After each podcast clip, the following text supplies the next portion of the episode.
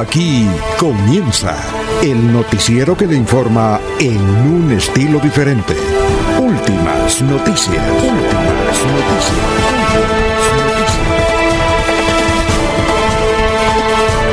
La información analizada por los expertos, sin sesgos, explicada con detalles, sin tanta carreta. Últimas noticias por Radio Melodía, también por Facebook y YouTube Radio Melodía. Director Alfonso Pineda Chaparro.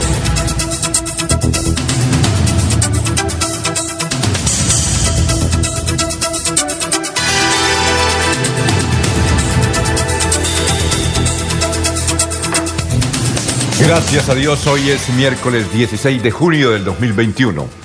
Nos abre el micrófono Arnulfo Otero Carreño para hablar por Radio Melodía, 1080M Melodía en línea. Estamos ya por Facebook, estamos por YouTube. Gracias por la sintonía, gracias por escucharnos, muy amable.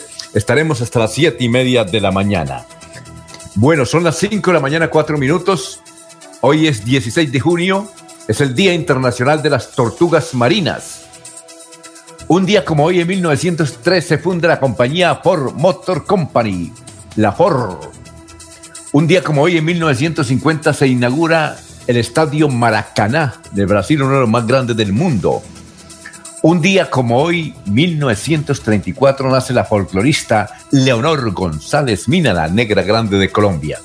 Son las 5 de la mañana, 4 minutos, ya vamos a saludar a nuestros compañeros que están en nuestro tablero de la sintonía de Radio Melodía. Son las 5.4.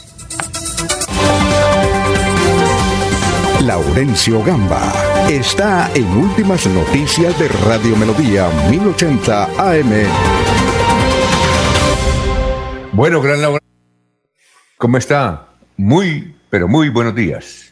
Alfonso, muy buen día para usted y para todos los que están en la red o autopista mundial de las telecomunicaciones. Y atención a Julio Velasco, es que en Chaparral y Planadas Tolima, como todo el departamento de La Guajira, se inicia un proceso experimental para vacunar a población de los 16 o 20 años en adelante. Esto es experimental, como lo estaban pidiendo mucha gente, que se iniciara en Colombia la vacunación para todos. ¿Y por qué Julio Velasco? ¿Qué tiene que ver ahí Julio Velasco?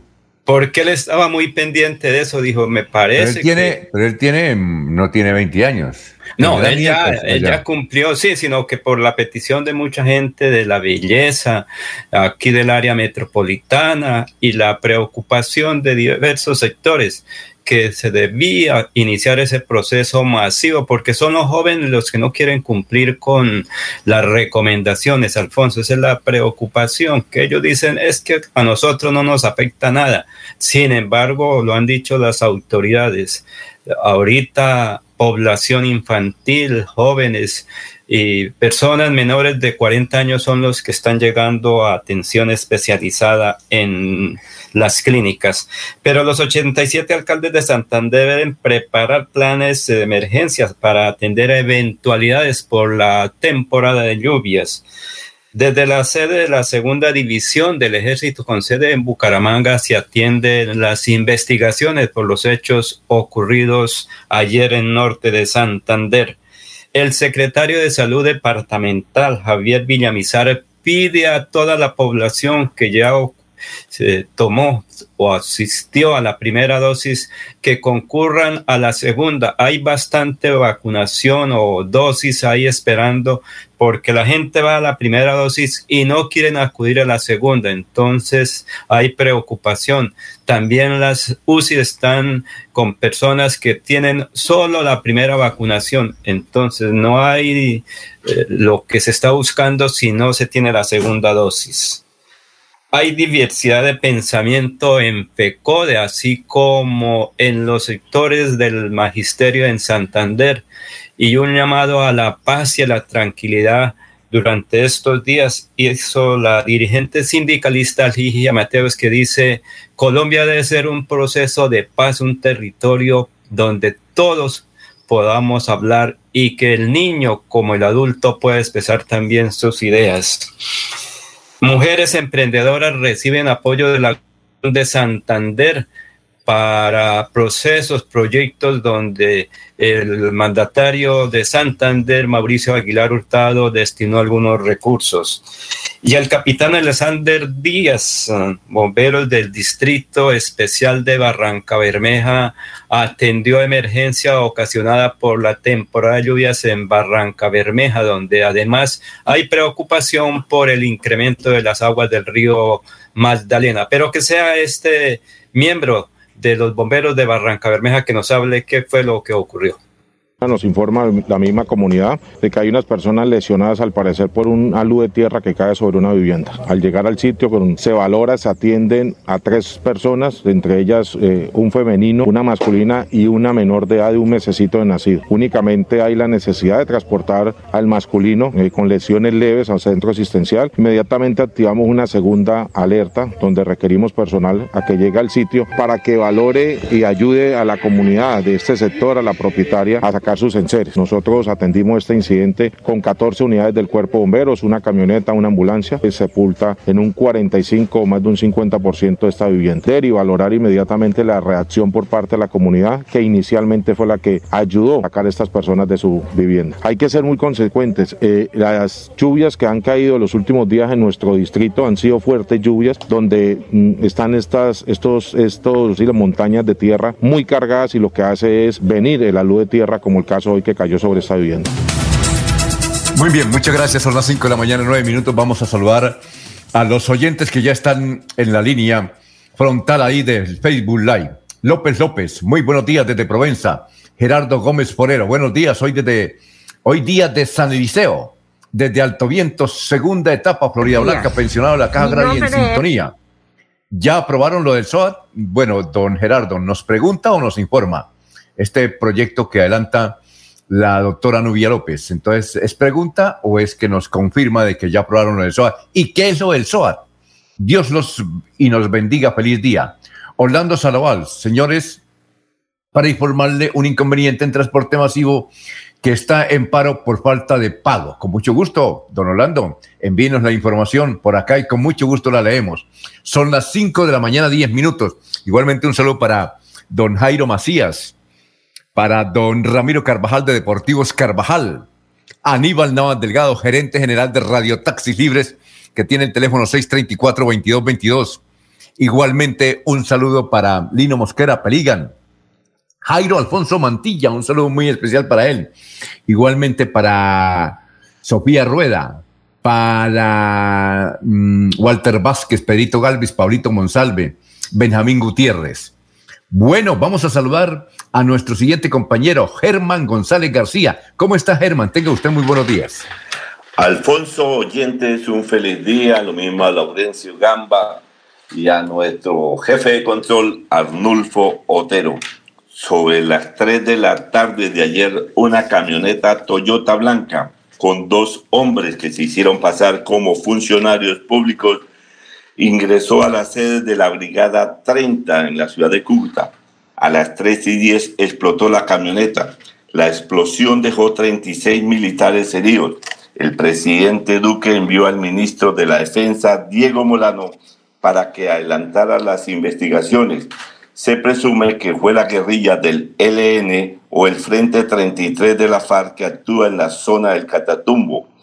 12 militares del Comando Sur de los Estados Unidos estaban en la Brigada 30. El presidente Duque viajó anoche a Cúcuta para reunirse con la cúpula militar y las autoridades de Cúcuta. El gobierno ofrece 500 millones de recompensa para dar con la identidad de los autores materiales del atentado.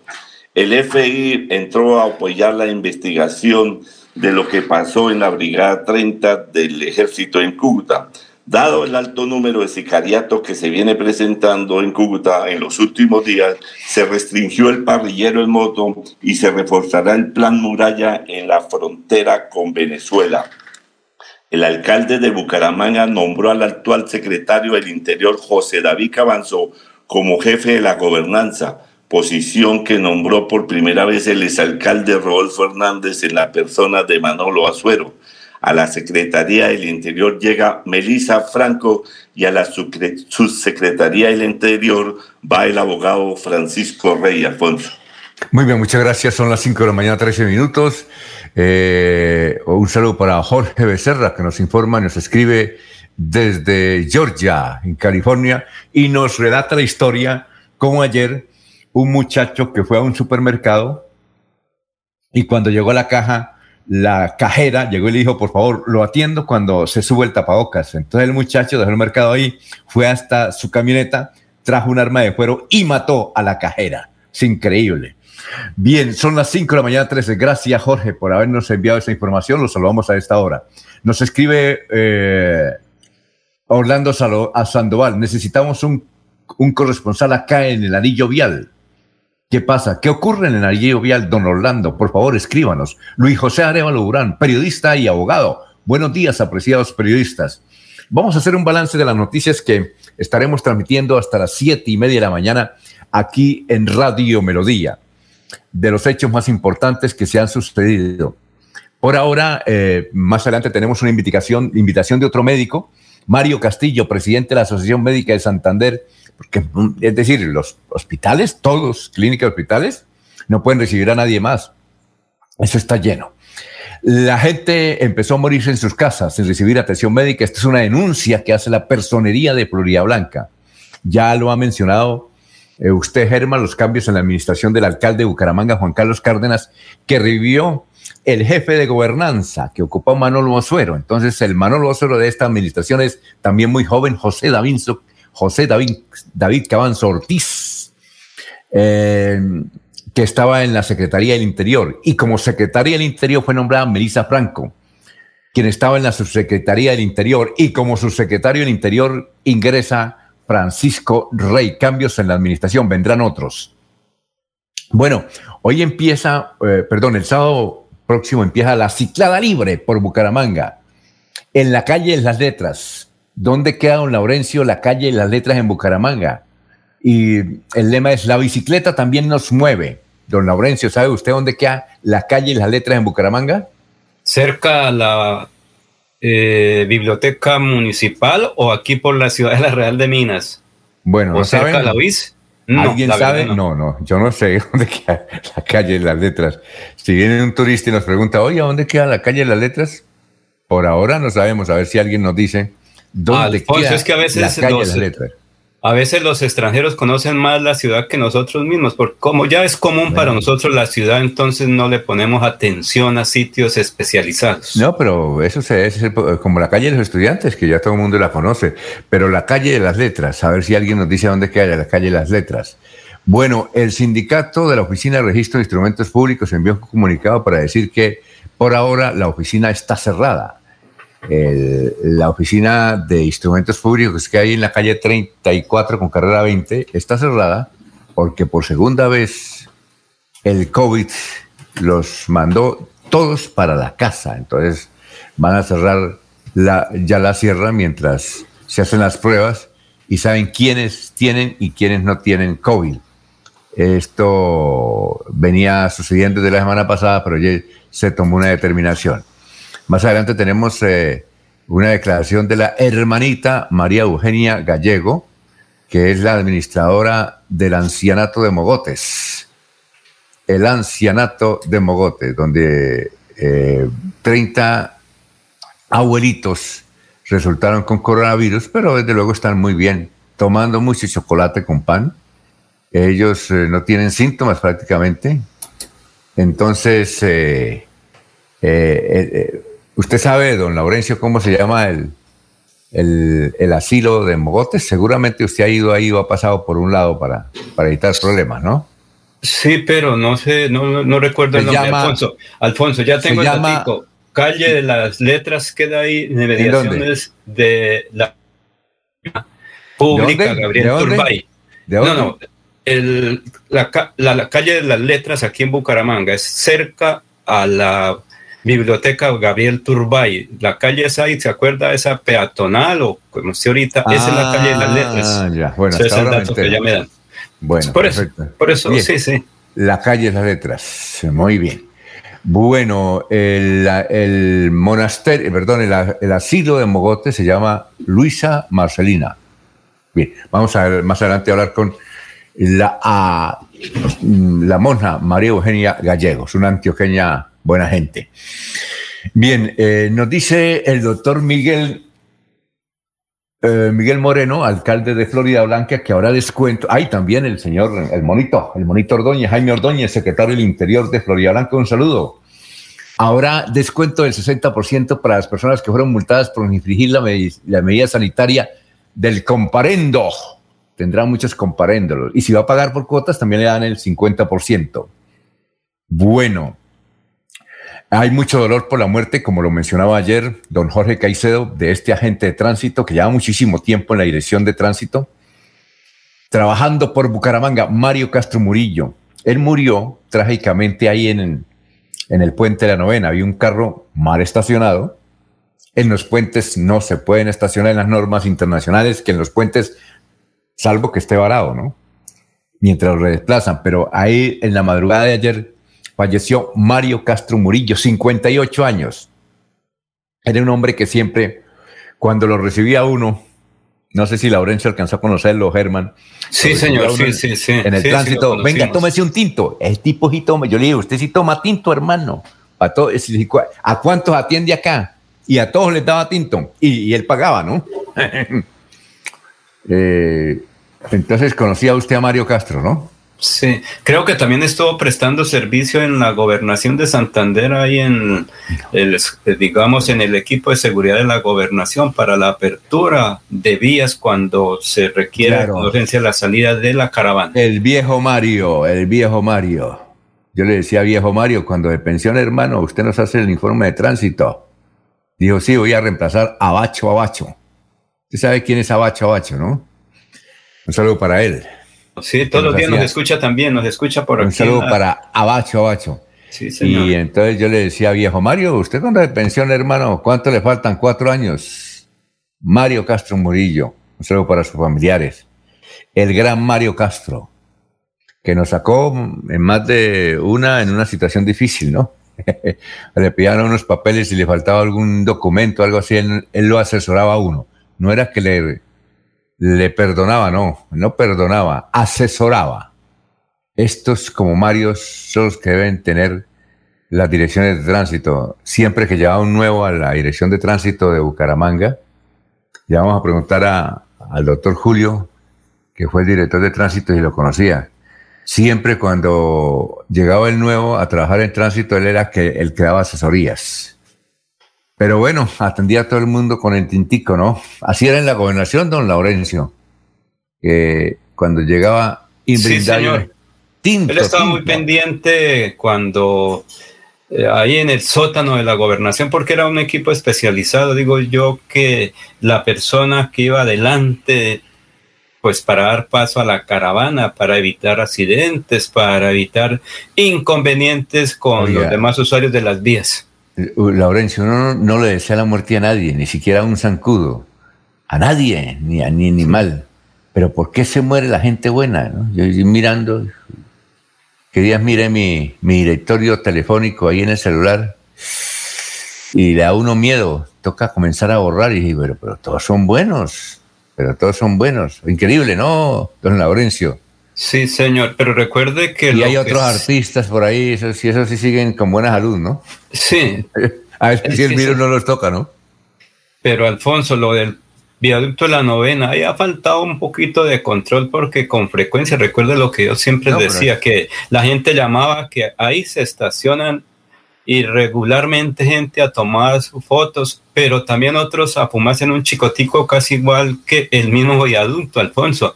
Y la gente pues afectando al que pasa ahí por el puente. Eso pues si no es con la represión, si no es con el comparendo, si no es porque lo llevan retenidos por violar las normas, entonces no se cumple. Vamos con otra noticia. Desde la vereda del tablazo de San Vicente nos informa Rigo dice que hay consternación en San Vicente, porque un distinguido ganadero mató a su hijo a bala. Hubo una discusión entre el hijo y el papá, y él lo mató. Hay muchas versiones. Una es que el muchacho le gustaba hacer piques en la moto, Y el papá le decía, no, mi hijo, pilas, se va a matar y va a matar a unas pocas personas. Parece que hubo un malentendido, un enfrentamiento y don. El señor, eh, noticia de don Rigo, sacó la pistola y lo mató. Ese es el hecho mm, que está mm, de noticia más importante en San Vicente. Un saludo para allá, para don Rigo que nos escucha a esta hora en el casco urbano de San Vicente. Muy bien. Don Rigo nos dice por dónde nos escucha, si es por Facebook o por la emisora. Nos gustaría. Bueno, la noticia nacional más importante, los casos nuevos. En Colombia, 24 mil casos nuevos y 599 fallecimientos por COVID. Falta uno para los 600. 599 por COVID. Increíble, ¿no? Increíble. Ya. Eh, vamos a conocer, a ver si más, no, no tengo el dato de Bucaramanga de cuántas personas murieron ayer. El dato de Bucaramanga. Vamos a, ver si lo conocemos.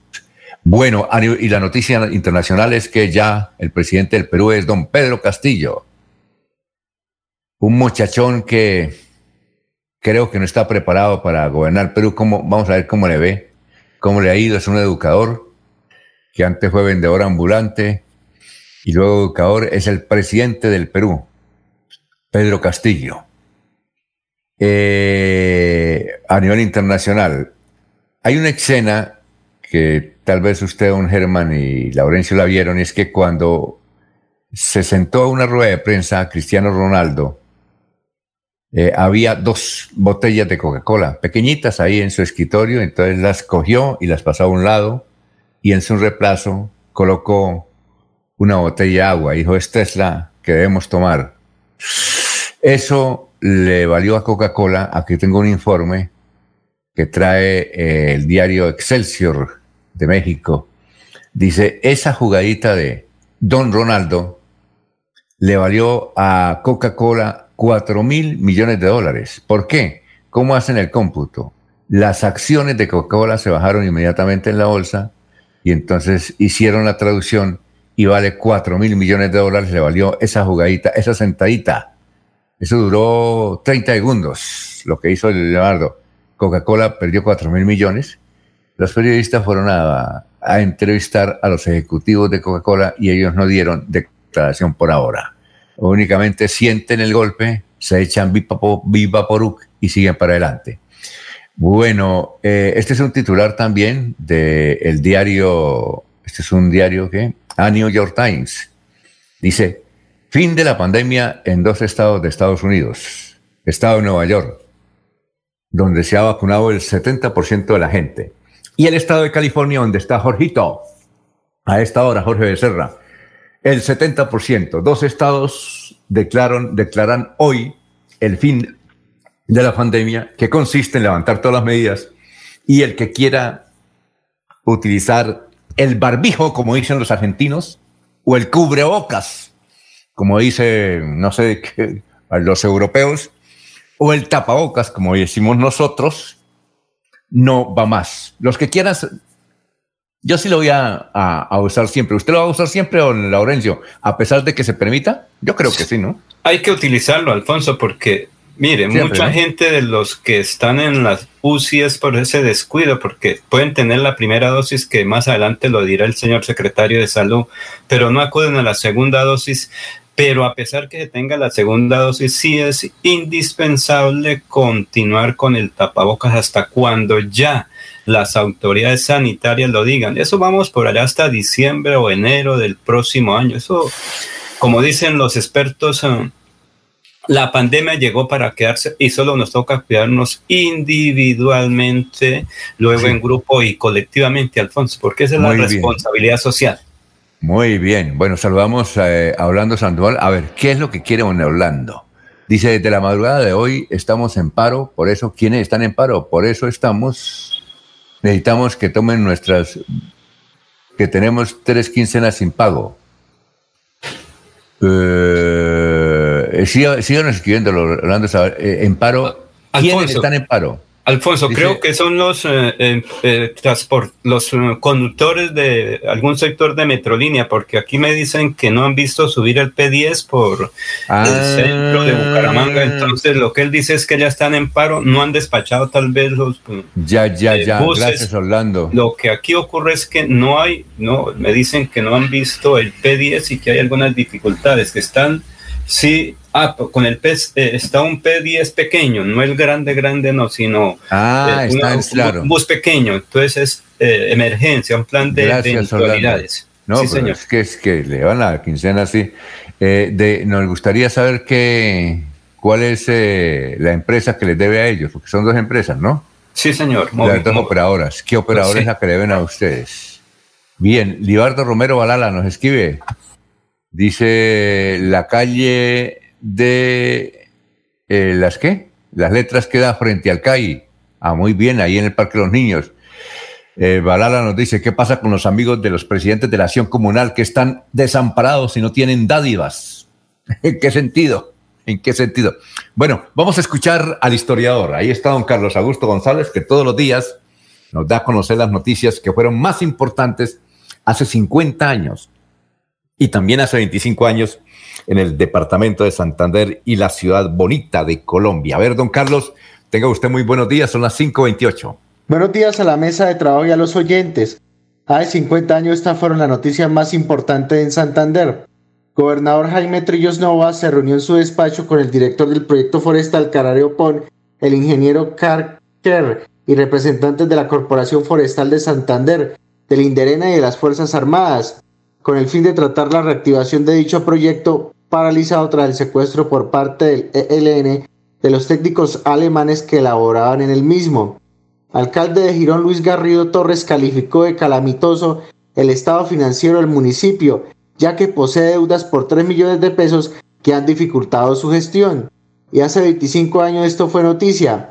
En una colorida ceremonia se inauguraron los decimoquintos Juegos Nacionales, con la presencia del presidente Ernesto Samper, el fiscal Alfonso Valdivieso, el ministro del Interior Horacio Serpa, la ministra de Educación María Emma Mejía y autoridades locales.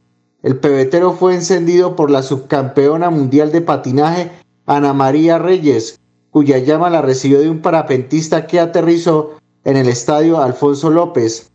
Arzobispo de Bucaramanga, Monseñor Darío Castrillón Hoyos, fue nombrado por el Papa Juan Pablo II prefecto de la Congregación para el Clero, con sede en el Vaticano. Cordial saludo a todos. Siga usted, don Alfonso. Muchas gracias, don Carlos. Y estamos también dando un saludo a Juan José Rincón Osma, que nos dijo que no lo habíamos saludado. Claro, Juan José.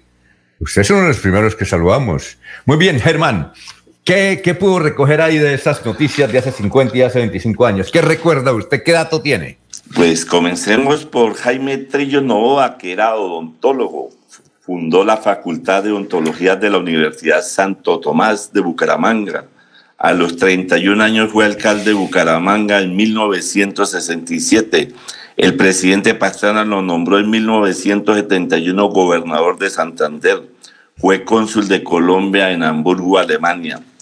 El proyecto Carario Pon era un proyecto maderero de 4.500 hectáreas que iba a generar 300 empleos e instalación de maquinaria para elaborar 10.500 metros de madera en bruto por semana para producir triples y chapa.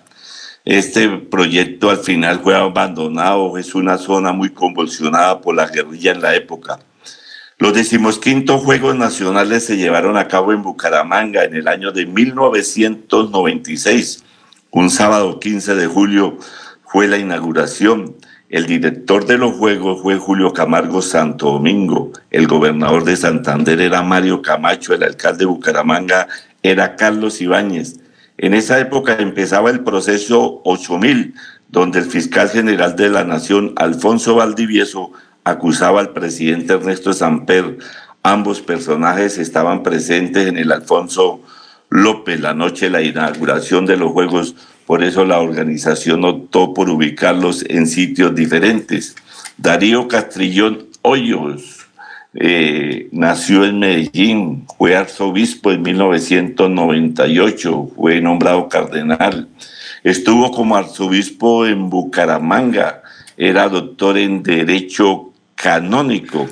El 8 de julio del 2009, el Santo Padre Benedicto XVI aceptó su renuncia como presidente de la Comisión Pontificia Eclesial por motivos de edad, tras haber cumplido 80 años de edad.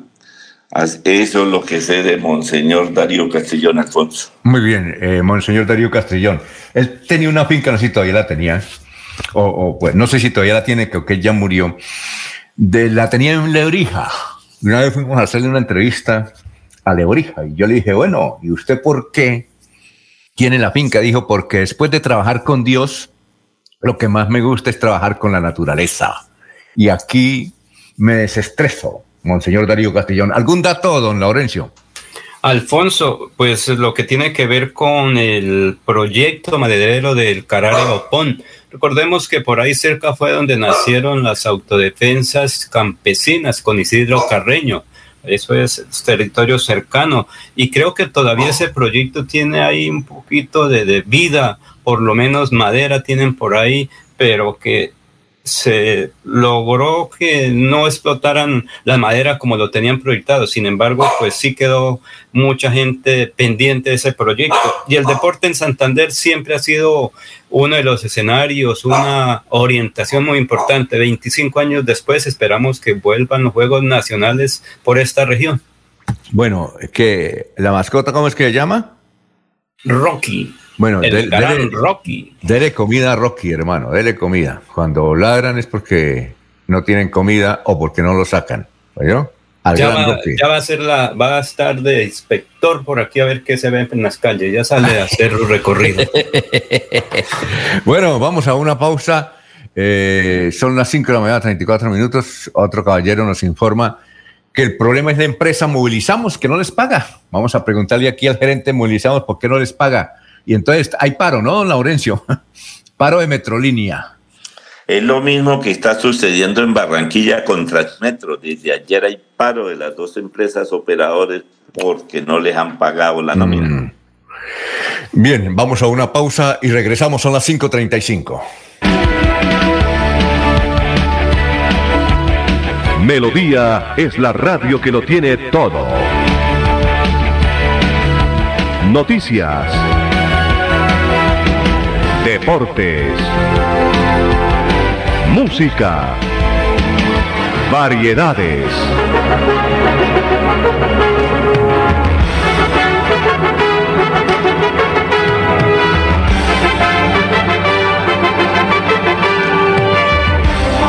Melodía La Grande.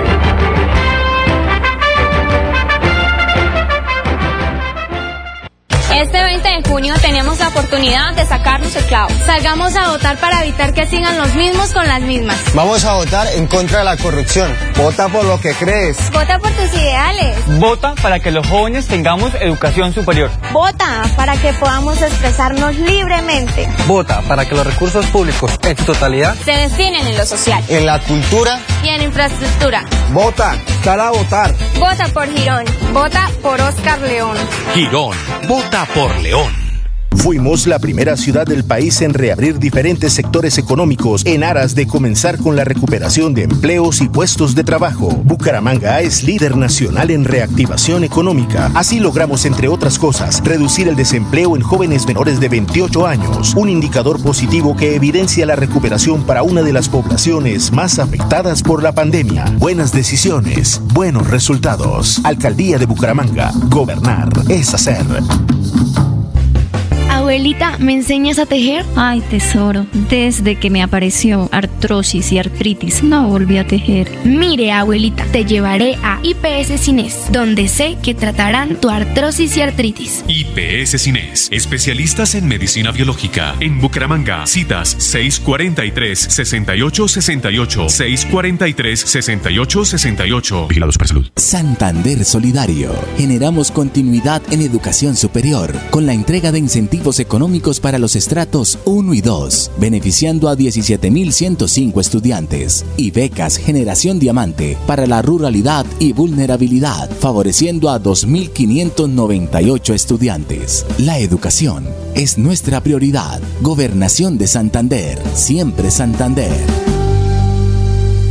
Cada día trabajamos para estar cerca de ti.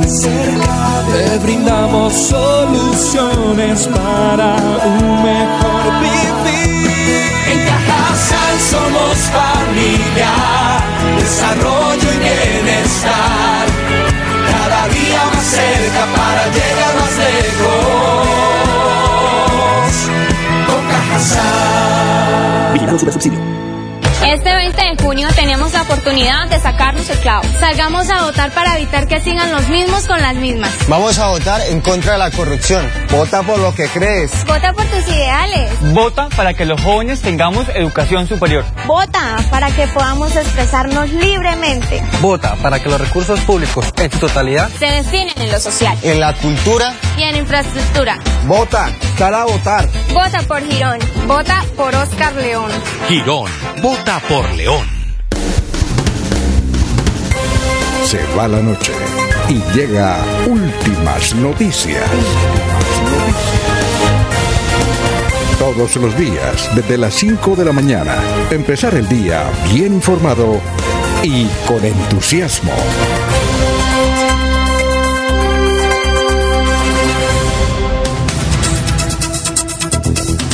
Son las 5 de la mañana, 39 minutos. Elsie Patricia Aquila dice buenos días, señores periodistas, y a todos los oyentes, gracias por mantenernos informados.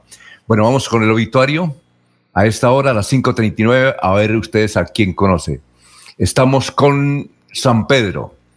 En San Pedro están Freddy Enrique Quiroga Porras, Carlos Eric Luna Gamboa, sí, Humberto Niño Duarte, Germán Pinzón Gómez, Jesús Alejandro Ortiz Romero, Jesús María Carvajal Quintero, Jesús Carvajal Jaimes, Alfredo Sisa, José Antonio García Arenas, David Ernesto Castillo Sáenz, Trina Álvarez de Villamizar, Delio Pardo. Vamos a la segunda página de Servicio Fúnebre San Pedro. Están Margarita María Hernández de Moncada, Lisandro Borrero Ducuara. Y en los olivos están Carlos Arturo Serrano, John Edinson Valverde Vargas, el sargento viceprimero Oscar Fabián Pinilla Caicedo, lo están velando en el cantón militar. María Hortensia Rojas Altuve. Bueno, ¿conocen a alguien ustedes? No, señor Alfonso. No, no. Ah, no. Muy bien, perfecto. Eh, son las 5 de la mañana, 40 minutos. Vamos con noticias, eh, don Germán, a esta hora. Estamos en Radio Melodía. Pues el Comando Nacional de Paro anunció la interrupción de las marchas y movilización que se venían cumpliendo. El Comité de Paro acordó convocar a foros, encuentros, conversatorios, velatones, actividades culturales y artísticas en la mayor cantidad de municipios el próximo 20 de junio, al cumplirse un año de la presentación del Pliego Nacional de Emergencia. El Comité de Paro anunció una movilización de carácter académico y artístico el 20 de julio. Van a llevar al Congreso de la República siete iniciativas que recojan el pliego de emergencia para presentarlo el 20 de julio. Pero los jóvenes que pertenecen a la primera línea han dicho que nunca se sintieron representados por el Comité del Paro y seguirán marchando. Los que deben estar sentados negociando con el gobierno y el presidente deberían ser los indígenas y los jóvenes que marchan. Hasta siete ambulancias al tiempo se han visto en las afueras de las clínicas de Bucaramanga debido a la sobreocupación en las áreas de urgencias, hospitalización y unidades de cuidado intensivo por la alta presencia de pacientes contagiados con COVID-19. El secretario de Salud de Bucaramanga, Nelson Ballestero, dijo que esta situación se da como consecuencia de la sobreocupación en los hospitales y clínicas que alcanzan el 100%. La, la crisis por ocupación de camas de unidad de cuidados intensivos que se registra en Santander sigue preocupando a los médicos de la región, pues están al límite y ya no cabe un solo paciente más. A esto se le suma la falta de insumo y la falta de insumos como oxígenos y otros elementos. Los hornos de crematorios están al 100% de su capacidad, por lo que han invertido en la compra de equipos para la conservación en frío que permita que los cuerpos puedan esperar 12 horas más mientras se habilitan espacios en los hornos crematorios que hay en la ciudad de Bucaramanga, Alfonso. Son las 5.43. Eh, ayer falleció un sacerdote muy conocido en Colombia porque aparecía en el programa Pandilla y Paz, Guerra y Paz. Eh, se trata del padre Alirio López, que trabajó de la mano con muchas barras del Santa Fe y de millonarios en procesos para promover pactos de convivencia cuando alguien tan joven tenía 66 años, el padre Alirio Paz muere, uno piensa que es de coronavirus, ¿no? Él murió de cáncer, desde hacía varios años venía padeciendo de una enfermedad, pero se resistía y seguía con su labor social prácticamente entre los jóvenes. Y era, tenía mucha sintonía con los jóvenes y por eso desde luego hizo una gran labor, pero muy buena labor entre las agridas barras de Santa Fe y Millonarios, el padre Alirio Paz. Que en paz descanse. Bueno, don Laurencio, 544, noticias. Alfonso, segunda dosis de vacunación COVID-19, secretario de Salud Javier Alonso Villamizar Suárez. Él dice que las personas acuden muy pronto para la primera dosis de la vacunación, pero mucha gente está ahí con la vacuna esperando y no han acudido para la segunda dosis. Precisamente aquí está el secretario de Salud Departamental y ese llamado y la situación que está viviendo Santander y la proyección también. Preocupa la situación que estamos viviendo en este momento en el departamento de Santander con los casos activos diarios. Ya se registran más de 25 mil casos, lo que ha ocurrido en estos 14 días de junio, casos activos diarios, la ocupación de UCI, estamos en el 99,4% del departamento y, tenemos en estos momentos cuatro camas disponibles en el departamento de, UCI disponible. Entonces, eh, preocupante la, la situación, eh, el llamado siempre ha sido eh, el autocuidado, el tener presente las medidas preventivas, las medidas de bioseguridad, este, el autoconfinamiento y, ese, es el llamado que estamos realizando desde el gobierno siempre Santander y de la Secretaría de Salud Departamental. Eso es lo único en este momento que nos garantiza en este momento el autocuidado y algo muy importante, el plan de vacunación. La invitación es a vacunarse, obviamente lograr lo más pronto posible eh, la inmunidad de rebaño y vamos avanzando satisfactoriamente en el departamento de Santander, pero llamado también la invitación es que se apliquen las segundas dosis, porque hemos visto que acuden muy juiciosamente a, vacunarse en la primera dosis, pero hay un rezago importante en el departamento de Santander para la aplicación de la segunda dosis y con esto es importante eh, completar el esquema y logramos la inmunidad y obviamente lo que vamos a evitar es la mortalidad. Estamos haciendo un seguimiento, el llamado de este fin de semana fue el festivo, fue la invitación que acudieran a sus puntos de vacunación que están habilitados para la aplicación de la segunda dosis. En este momento tenemos aplicados un total de dosis de 687.598 dosis aplicadas y en segunda dosis personas que han ido han acudido son 208.342 dosis que han logrado la inmunidad completa. Estamos analizando, revisando con el área metropolitana, que es donde hay más dosis eh, de segunda dosis por aplicar, que se han presentado varios casos en este mes de junio. Estamos revisando si, si esas, esas personas se han contagiado en esas interdosis, entre primera y segunda dosis. Entonces, la invitación también es el autocuidado de la primera y segunda dosis, de evitar salir hasta que no creen la, la segunda dosis o no se apliquen la segunda dosis y lograr la inmunidad que se logra dos semanas después de aplicar la segunda dosis, poder salir, pero salir con el mayor de tapaboca, el lavado de mano frecuente y el distanciamiento físico. Cuando, dependiendo de la casa farmacéutica, si es de la vacuna de Pfizer, la segunda dosis se aplica 21 días después. Si es de la vacuna de Sinovac, eh, se, hace, se aplica 28 días después, o no interesa, si no puede el día 28, puede ir al, al, al 29, 30, 5 días después. No es un tema pues tan estricto, pero sí lo importante es acudir a la segunda dosis. Si, si se contagió o se infectó del, del coronavirus, pues obviamente debe esperar un tiempo prudente para aplicarse la segunda dosis. Entonces, eso es lo que estamos revisando nosotros, pero sí la invitación hemos visto que hay bastantes aplicaciones de dosis en el departamento para segunda dosis. Entonces, dar ya un número real y solicitarle al Ministerio de Salud que si hay ese rezago importante nos permita esas dosis aplicarla como primera dosis. Ahí está el ejemplo claro del municipio de Mogotes, eh, un conglomerado que se presentó, unos casos ah, se le hicieron pruebas a 50 adultos mayores eh, de 70 a 79 años, donde presentaron 30 casos positivos, de los cuales 5 eh, en este momento se encuentran con sintomatología leve, una, una tos leve, ya los demás están, ya esto, ya pasaron el, el COVID, entonces eso es un ejemplo claro que, el, que la vacunación sirve, la vacunación es efectiva, segura y evita mortalidad. Obviamente nos podemos contagiar, pero lo que estamos logrando es evitar mortalidad, que es lo más importante en estos momentos. obviamente ahí está el ejemplo claro porque sí es importante la vacunación. Muy bien. ¿Quién hablaba ahí? Laurencio, extraordinaria explicación.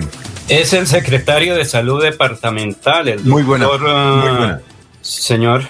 Eh, muy buena la explicación del el doctor Alfonso. Javier, Javier Villamizar. Javier Villamizar. Javier, Alfonso. No, Javier Alfonso Villamizar. muy amable. Son las 5:49 minutos. Vamos a una pausa. Estamos en Radio Melodía. Este 20 de junio tenemos la oportunidad de sacarnos el clavo. Salgamos a votar para evitar que sigan los mismos con las mismas. Vamos a votar en contra de la corrupción. Vota por lo que crees. Vota por tus ideales. Vota para que los jóvenes tengamos educación superior. Vota para que podamos expresarnos libremente. Vota para que los recursos públicos en su totalidad se destinen en lo social, en la cultura y en infraestructura. Vota, sal a votar. Vota por Girón. Vota por Oscar León. Girón. Vota por León. Fuimos la primera ciudad del país en poner en funcionamiento el aeropuerto local, en aras de reactivar la economía al conectarnos con diferentes rincones del mundo. Bucaramanga es líder nacional en reactivación económica. Así logramos ser los únicos entre las principales ciudades de Colombia en reducir el desempleo del 14.5% al 14.2%, según cifras del DANE. Buenas decisiones, buenos resultados. Alcaldía de Bucaramanga. Gobernar es hacer. Queremos que disfrutes de un servicio de energía confiable y de calidad. Por eso trabajamos en el mantenimiento de la infraestructura eléctrica, para que estés informado oportunamente de las fechas y horarios de las suspensiones del servicio de energía. Síguenos en nuestras redes sociales arroba grupo EPN o consulta toda la información en www.esa.com.co.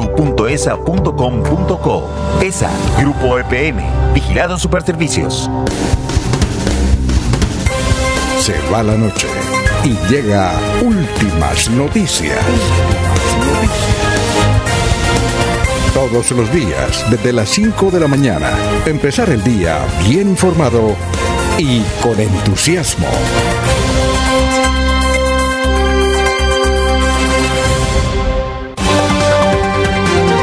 Alfonso Pineda Chaparro está en Últimas Noticias de Radio Melodía 1080 AM. 5.51 minutos. Bueno, nos envía aquí eh, don, eh, don eh, Álvaro Angarita el periódico El Frente en la versión impresa. Dice, carrobomba explotó en el cantón militar de Cúcuta. ya hemos mencionado eso. Y uno no entiende cómo una unidad militar que tiene a comandos de Estados Unidos militares ahí, que están luchando contra el narcotráfico no toman las medidas leves.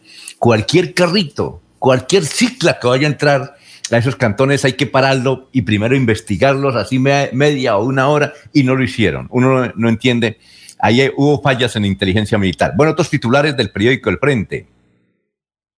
Dice, los estudiantes de escuelas y colegios perderían el año lectivo. Ústele Mm. Protestas dejan 5.000 muertos por COVID-19 en Colombia. Fiscalía capturó a funcionarios que hacían parte de la guerrilla. Eh, bien, eh, a propósito de manifestaciones, muchas gracias, don Álvaro, por eh, enviarnos el periódico del Frente en la versión impresa. a propósito de marchas, es que un educador nos envía que hoy hay una marcha. Vamos a mirar de qué se trata. Pero yo le hago esa pregunta al educador. Dice, Gran Marcha Nacional, miércoles 16 de junio, Parque San Pío de la tarde. Pero entiendo que anoche yo vi un comunicado que eh, mencionó el Comité Nacional de Paro, de la cual hace parte FECO de una gran proporción, diciendo que por ahora las marchas no, que se suspenden. Uno, no entiende qué pasa. bueno, son las, sí. 553. pues ahí también ya está Ligia Mateos, que ella explica esa situación. Lo, es, FECODE, el Sindicato de Educadores de Santander, la CU, han dicho que por ahora se suspenden los eh, eh, las protestas por parte de los docentes. Otra cosa parece que es eh, desde la Universidad Industrial de Santander. No, esta no, este, esta, información, esta información me la pasa un directivo de FECODE aquí de Santander. ¿Qué iba a decir, Germán? Las marchas seguirán en el país organizada por la primera línea. Ellos han dicho que no tienen nada que ver con el Comité Nacional de Paro, que ellos seguirán luchando por los por el pliego que ellos le están presentando al gobierno nacional. Por eso hoy hay marcha desde el Parque San Pío a la UIS y el próximo viernes hay una marcha de regreso de la UIS al Parque San Pío que va a terminar con una velatón. Desde ayer hasta el domingo hay actividades en muchos sectores. El sábado hay actividad deportiva y el domingo va a haber la famosa Asamblea Popular para organizar qué van a hacer en la próxima semana los jóvenes de la primera línea. Oiga, una cosa, Germán, eh, FECODE no hace parte del Comité Nacional del Paro, claro. Tiene un representante, pero que como dicen los jóvenes, allá los viejos están peleando por lo de ellos y por nosotros quién. Entonces, si usted se pone a analizar, Alfonso, los transportadores están peleando por lo de ellos, los educadores por lo de ellos, etcétera, pero por los jóvenes nadie está hablando. Así sí, sí está del, eh, eh, Germán, ahí está la vocera de los estudiantes. Lo que ocurre es que como los jóvenes estudiantes o quienes son primera línea son caóticos o muchos de ellos, como se dicen vulgarmente, capuchos, ellos son el caos. Ellos dicen, a nosotros nadie nos representa, entonces vamos a continuar. Eso es lo que se llama caos, porque es que no atienden ninguna voz de superior. Ellos son ellos. Señor. Laurencio, es que aquí eh, el aviso que me envía es un directivo de FECODE aquí en Santander, dice Gran Marcha Nacional, la está promoviendo para hoy. Pero usted dice que tiene a Doña Ligia ahí. Sí, señor, pues escuchemos a Ligia. a, a ver qué dice ella. Ligia, Ligia Mateo es directiva del CES y creo que directiva de FECODE, ¿no? Sí, sí, también, y representa aquí trabajadores de la educación. A propósito, don Laurencio, el presidente nacional de FECODE, no sé si Germán lo conoce, el presidente nacional de Cristian Reyes. usted lo conoce, es un santanderiano, ¿no? Claro, fue, fue, el primer secretario de Educación del gobierno de Mauricio Aguilar. Ah, y fue presidente del CE, ¿no? Sí. Presidente del CE y está encargado de FECODE en la actualidad. A nivel nacional, porque el director nacional tiene, code, eh, tiene COVID por andar en las marchas, ¿no? Por no tener una buena relación con el gobernador, él renunció a ser secretario de Educación de Santander. Ah, bueno, el Laurencio, entonces presentemos a doña Ligia. Sí, precisamente ella sobre esto y también se refiere a los hechos ayer ocurridos en norte de Santander, pero que sea doña Ligia la que nos hable y buen día. Eh, buenos días, Laurencio. Un saludo para usted, para la mesa de trabajo y para toda la audiencia. En este país eh, se requiere dinamizar la economía, dinamizar el trabajo, dinamizar todo, pero sobre todo proteger a la sociedad de COVID que nos está causando tanto daño. Hoy cuando los hospitales y las clínicas están llenas de, enfermos, cuando ya no hay médicos, cuando ya no hay UCI, cuando con, la otra pandemia que es con el hambre de, de más de 17 millones de colombianos, eh, pues es necesario revisar eh, cómo ha tomado la decisión a través del Comité Nacional de Paro eh, de que cada uno de esos puntos se convierta en un proyecto de ley, de ley que se presentarán el próximo 20 de julio. Señora Ligia, en las pasadas horas eh, una acción violenta aquí cerca en Cúcuta, donde esto es un, como un atentado a la paz. ¿Cómo analiza este hecho contra el ejército en la Brigada 30 en Cúcuta? la esencia del magisterio y mayoría estamos por la paz. Ningún acto que atente contra la vida de nadie, de ningún colombiano, de ningún niño, de ningún... Nosotros no podemos estar de acuerdo. Eh, estamos porque haya la paz. Desafortunadamente en la guerra quienes ponen los muertos son los pobres son los de abajo. Es lamentable que, que, se dé eso en el país, en un país que nosotros queremos y lo queremos para la paz. Los niños puedan sonreír para que eh, sentir el calor. No, no estamos de acuerdo con ningún tipo de violencia, en absoluto, ningún. El magisterio FECODE es de la izquierda. Eh, en el magisterio hay tendencias diversas de los partidos tradicionales. ¿Usted qué concepto tiene?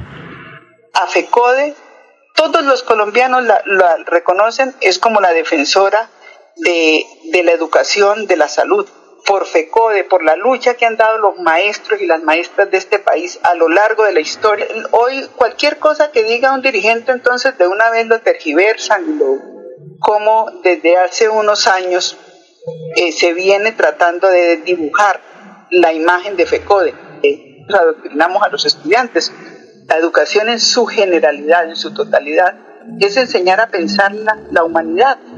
Hay quienes están interesados en que los estudiantes, la nueva, la sociedad no conozca la historia y desafortunadamente el que no conoce la historia pues tiende a repetirlo y eso no puede ser. Eh, la esencia de FECODE es la paz y la esencia de FECODE es la educación, el respeto por la educación, el respeto por los niños y por las nuevas generaciones que nos demuestren un solo caso en donde FECODE no, no haya estado defendiendo eso. FECODE tiene su programa, la escuela como territorio de paz. Obviamente que al lado de eso, pues peleamos tener un salario digno que también es justo y lo, y lo tenemos porque nos lo hemos eh, peleado, nos ha tocado, lamentablemente nos ha tocado salir a las calles a hacer eso. Usted encuentra que en las familias también hay, hay distintas corrientes políticas o sea, que haya diversidad de pensamiento es lo más sano que le puede suceder a una sociedad. Lo contrario, que todo el mundo piense igual, pues eso no, no produce sin atrás. Entonces, qué rico que hayan diversidad de pensamientos. Es muy distinto a que haya corrupción, a que hayan cosas que eso es muy distinto. La, la diversidad de pensamientos es necesaria en toda sociedad que se respete y que aspire a avanzar. Señora Ligia, amable por estar aquí en Radio Melodía. Últimas noticias. No, pues muchas gracias a ustedes. Bueno, muchas gracias a doña Ligia. Tenemos algunas reflexiones, pero será después de las seis de la mañana que haremos sobre FECODE. Edinson Cala nos eh, escribe, buenos días. Hoy es el Día de Nuestra Señora del Socorro. Se conmemoran además 336 años de la Fundación del Socorro, capital de la provincia comunera. Antes de la pandemia era un día de peregrinación. Hoy se celebra la Eucaristía a las 10 de la mañana en todos los templos de la provincia por orden del señor obispo Campo Flores. A don Edinson Cala nos escribe desde el Socorro. Muchas gracias, don Edinson. Muy amable. Cuéntenos cómo está el Socorro en materia de, de actividad comercial y en materia de pandemia también. Muchas gracias, muy amable. También nos informan que Cristian Rey, actual presidente nacional de FECODE, es, eh, no es Cristian Reyes, sino Cristian Rey, Cristian Rey eh, Camacho es actual profesor docente del Instituto Tecnológico Santanderiano. Son las seis de la mañana, un minuto, vamos a una pausa, estamos en Radio Melodía. Aquí Bucaramanga, la bella capital de Santander. Transmite Radio Melodía, Estación Colombiana, HJMH. 1080 kilociclos, 10.000 vatios de potencia en antena, para todo el oriente colombiano. Cadena Melodía, la radio líder de Colombia. Este 20 de junio tenemos la oportunidad de sacarnos el clavo. Salgamos a votar para evitar que sigan los mismos con las mismas. Vamos a votar en contra de la corrupción. Vota por lo que crees. Vota por tus ideales. Vota para que los jóvenes tengamos educación superior. Vota para que podamos expresarnos libremente. Vota para que los recursos públicos en su totalidad se destinen en lo social, en la cultura y en infraestructura. Vota, para votar. Vota por Girón. Vota por Oscar León. Girón. Vota por León.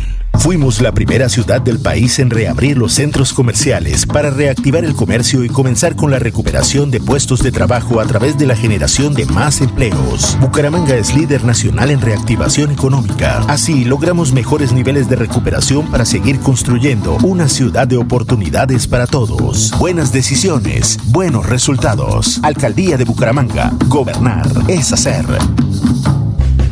Abuelita, ¿me enseñas a tejer? Ay, tesoro, desde que me apareció artrosis y artritis, no volví a tejer. Mire, abuelita, te llevaré a IPS Cines, donde sé que tratarán tu artrosis y artritis. IPS Cines, especialistas en medicina biológica. En Bucaramanga, citas 643-6868, 643-6868. Vigilados para salud.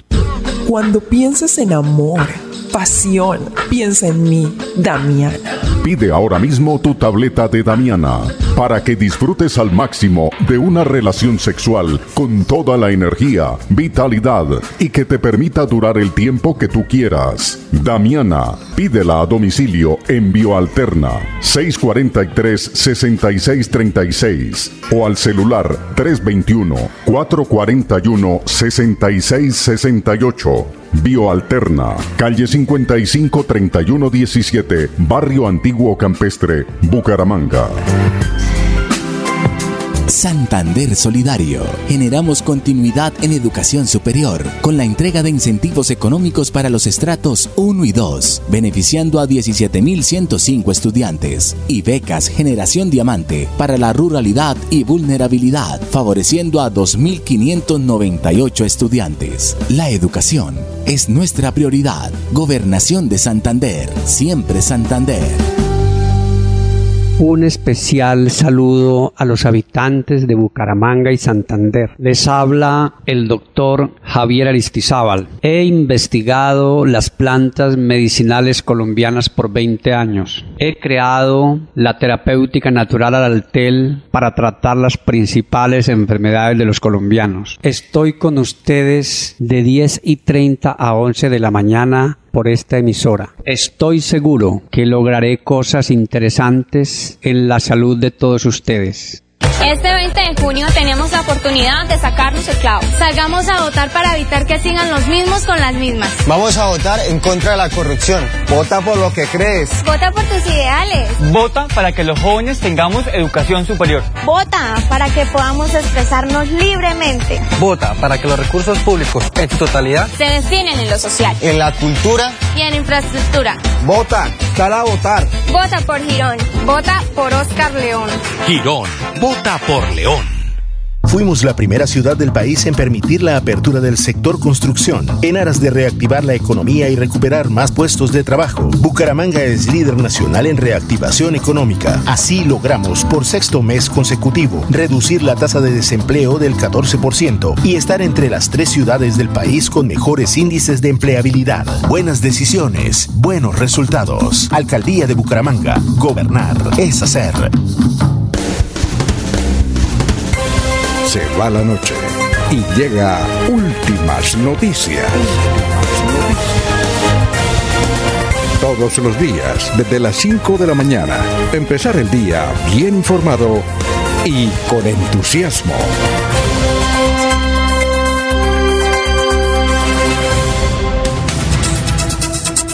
Bien, son las 6 de la mañana, 6 minutos, estamos en Radio Melodía. Gracias por escucharnos. Juan Martínez nos escucha desde el barrio La Victoria. Gracias, Juan, por todos los conceptos que da sobre el noticiero. Bueno, sobre PECODE hay que hacer esta consideración. PECODE necesita una reingeniería. PECODE ha perdido mucho poder. Eh, es decir, ellos no, han logrado nada últimamente, en los últimos dos o tres años. Eh, necesitan que se cambien todas las directivas. Hay un núcleo de profesores que se enriquecieron a nombre de FECODE. Yo recuerdo que FECODE era más importante hace unos 10 o 15 años. Eh, tanto así que miren ustedes la representación en el Congreso, hace 10 o 15 años los educadores tenían mucha gente de senadora, mucha gente de representante a la Cámara. Hoy prácticamente es muy difícil encontrar un educador que haya nacido de las fuerzas de, de, FECODE. Yo creo que no los hay. Y si, lo, y si los hay, Al y me lo indica. Pero antes eran muchos los profesores que lograban unirse en varios departamentos, inclusive Santander, para apoyar a sus mismos eh, mm, afiliados para que llegaran al Congreso. Hoy nos, no llegan siquiera a Junta de Acción Comunal. PECODE ha perdido mucho. Mire, la mejor salud, y déjeme terminar, Laurencio, y luego voy con usted. Mire, la mejor salud, el mejor sistema de salud de hace 15 años, bueno, había irregularidades, una que otra, el mejor sistema de salud, mejor que Ecopetrol. Yo recuerdo eh, que una vez entrevistamos a un presidente de la USO y dijo, nosotros los de la USO queremos llegar al sistema de salud que tienen los educadores. La uso. Y eso que en la uso, el sistema de salud, no sé si todavía, eh, todavía es bueno, don, don Germán, el, sistema de salud de, de, Ecopetrol. En medio de las circunstancias sigue siendo bueno, sí, en comparación con los otros sistemas de salud que hay, es bueno. Pero lo que usted dice de, de es cierto. FECOE perdió el horizonte, se politizó y se politizó mucho hacia la izquierda.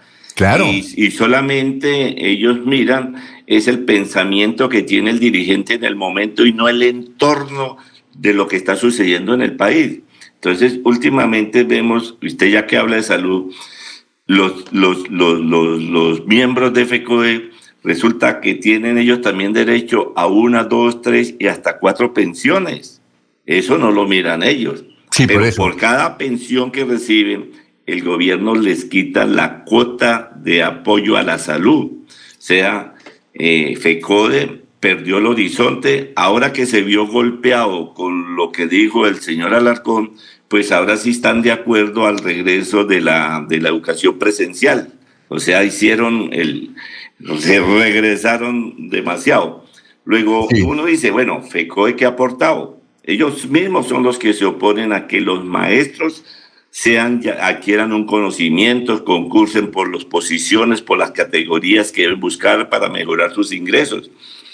Pero, señor. E, entonces, eh, Germán, para continuar con el comentario y escuchar ahora también a don Laurencio, es que FECOD ha perdido mucho. Yo recuerdo que hace unos 15 o 20 años, cuando los educadores amenazaban con ir a paro, uy, eso se ponían nerviosos, el gobernador, el alcalde, todos. Ahora uno dice, oiga, van a hacer paro los maestros, no pasa nada, eso ni siquiera le paran bola, no los tienen en cuenta, han perdido mucha, mucha participación, mucha influencia y las prerrogativas las han perdido mucho, pero muchísimo, eh, por culpa de los actuales directivos que se inquestaron ahí y que debían cambiarlos a todos. Ninguno de ellos sirve tiene que ponerle mm, juventud, gente aguerrida, copiar a los que hace unos 20 o 15 años eran directivos de PECODI, el Sindicato de Educadores del Departamento de Santander. Tanto así que nacieron ahí grandes empresas. Por ejemplo, aquí eh, ya dijimos los bienes que tenía el, Sindicato de Educadores de Santander ya se los han ido quitado, eh, quitando. Es decir, no, no existe ese espíritu sindical de organización. Mire, países como Brasil, Argentina, Chile, inclusive Bolivia, los educadores han logrado muchísimo más que los colombianos, están rezagados. A ver, don Laurencio. Es que, perdón, Alfonso, termino. FECODE siempre estuvo en desacuerdo con, con, la educación presencial por la falta de vacunación. Ahora que han sucedido estos hechos, ah, dicen que están de acuerdo al regreso presencial a las aulas, pero ya cuando los estudiantes están de vacaciones. Entonces uno no entiende en, en qué momento están los señores de FECODA. Ahora hay una señora Marta Alfonso, como que es la vicepresidenta de FECODE, que es la que está saliendo a hablar por, la, por el sindicato.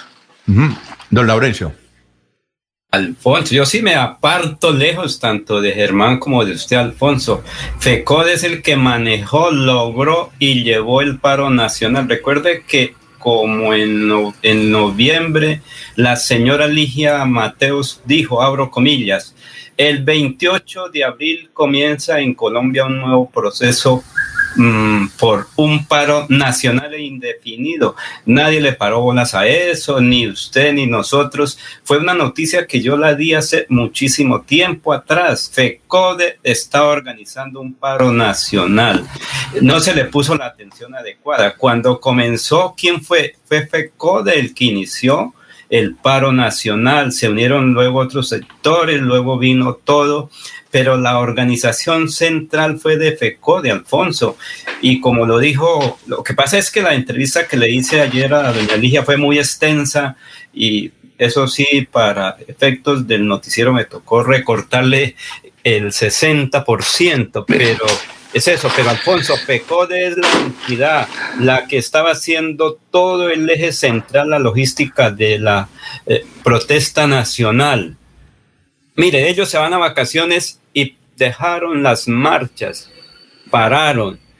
Eh, se, se, va a continuar con la situación, pero van a ser un grupo de estudiantes ahí de la primera línea, que ellos ni saben para dónde van, ellos son un poco caóticos porque no tienen un vocero que los identifique. Cada quien quiere ser su vocería, pero no hay. perdón, no hay esa vocería oficial. Entonces, FECODE por ahora se va de vacaciones, están en la semana institucional, es decir, la capacitación del docente, van a pelear. ¿Qué fue lo que dijo Ligia Mateus? A partir del 20 de julio se van a presentar seis proyectos que tienen que ver con el, el pliego de peticiones nacionales que lleva un año. Eso es lo que ellos. Por ahora se van a hacer una serie de foros, se suspende. Miremos a ver cómo van a estar las marchas ahora. Sí, son poquitas, pero quienes marchaban, quienes realizaban todo eran los docentes pensionados, el FECODE, el CES y en cada departamento los docentes. ¿Qué dijo el señor sacerdote en Charalá? Por eso fue la referencia del señor sacerdote en Charalá. Bueno, cada quien tiene un Mira, Laurencio. Pero, pero FECODE sigue siendo fuerte como la USA. Lo que pasa es que con la ley 100 se acabaron esos uh, regímenes especiales y todos van a ir para el, el, común. FECODE ha seguido trabajando en defensa de la educación pública, de la salud y del agua potable. Han, han, estado trabajando como lo hace la Unión Sindical Obrero. Lo que pasa es que con la ley 100 de nuestro antiguo presidente de la República cuando fue senador, entonces se le quitaron. Por eso ya FECODE está casi al tope con la uso. Mire que ahí se tienen que unir todos para las... sí, señor. ¿Qué decía? Es que el florero de Llorente, el paro fue la reforma tributaria y eso no fue de FECODE. Mire, ahora que los jóvenes salieron a vacaciones, la Federación Colombiana de Educadores FECORES, a través de un comunicado, instó a los maestros afiliados para que a partir de ayer, martes 15 de junio, asistan a las diversas actividades académicas y pedagógicas en todo el territorio nacional. Cuando ellos saben que el calendario académico indicaba que a partir del 11 de, de junio los jóvenes estudiantes en Colombia salen a vacaciones. Pero, Germán, Germán, ¿usted sabe qué es la semana institucional? Señor. Sí. ¿Usted sabe, Germán González García, sabe qué es la semana institucional?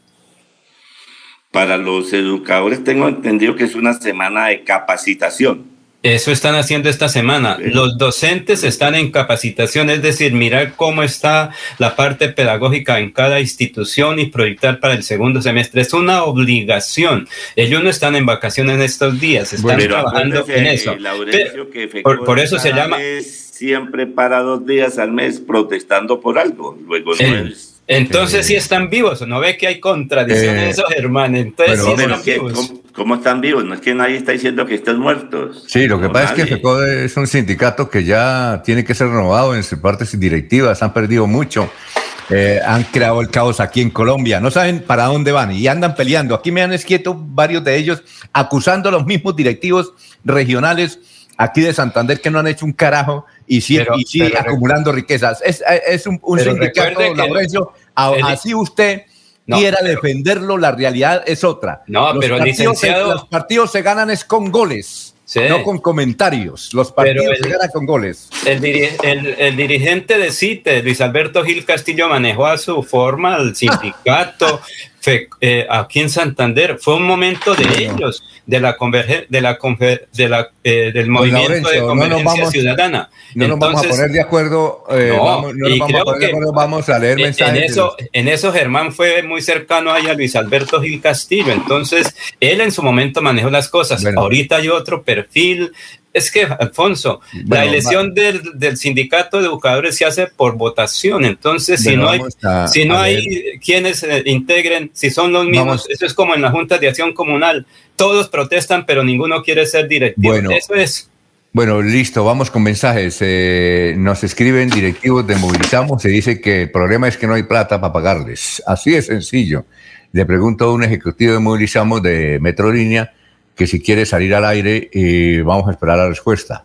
Ortiz Velázquez Rosendo nos escribe desde, creo que nos escribe del Socorro o de Simacota. Dice, el próximo domingo se elige alcalde en Simacota. Al parecer, Lucila Franco Castillo será la alcaldesa. Ústele. El ex candidato Nelson Ortiz ahora apoya el voto en blanco. Oscar Cale y Carlos Abril son los otros dos candidatos. Dice entonces don Rosendo Ortiz eh, Velázquez que eh, la, va, a tener alcaldesa en Simacota. Alfonso, porque es que... Archila, ¿me pueden qué? Es que, porque es que tenemos que ir a unos mensajes. Sí, el candidato que fue alcalde quedó suspendido. claro, eso lo dijimos. Estaba inhabilitado por, porque no podía ser candidato. Sencillamente no podía ser candidato. El si Patricia Archila dice, ¿me pueden ayudar con el latico? No hay servicio de metrolínea. No hay servicio de metrolínea porque no les han pagado a los conductores. ¿Y hasta qué hora se normaliza? Cuando le, les aparezca el billetico en el cajero. William Arsenio Villamizar Carvajal.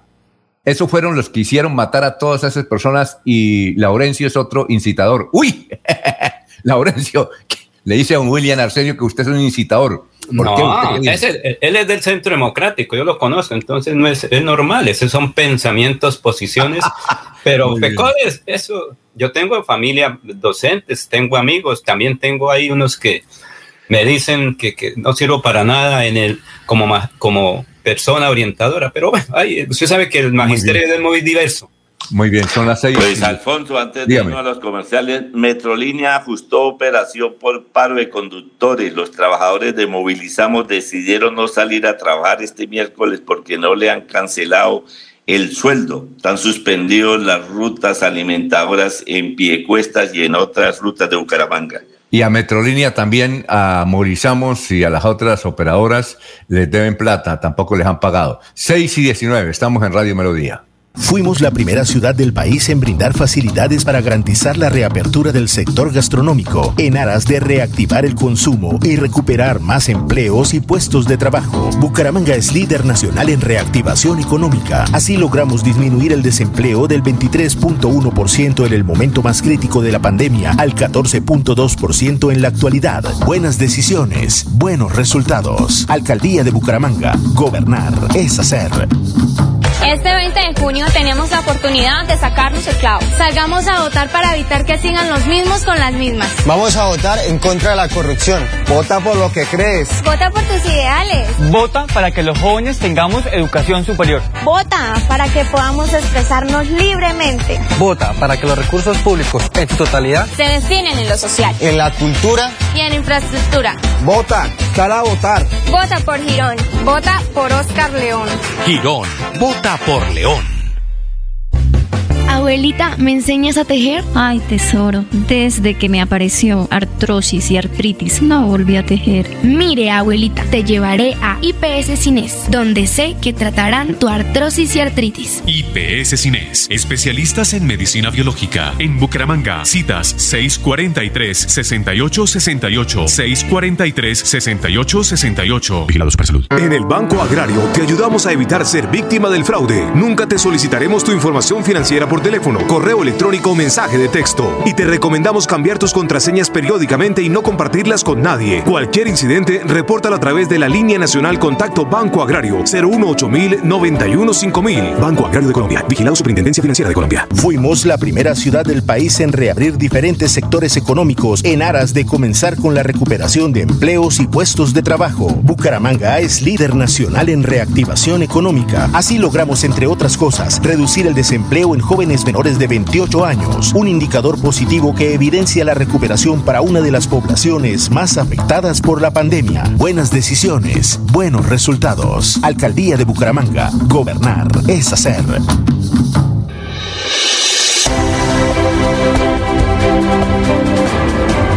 Información y análisis. Es el estilo de Últimas Noticias por Radio Melodía 1080 AM.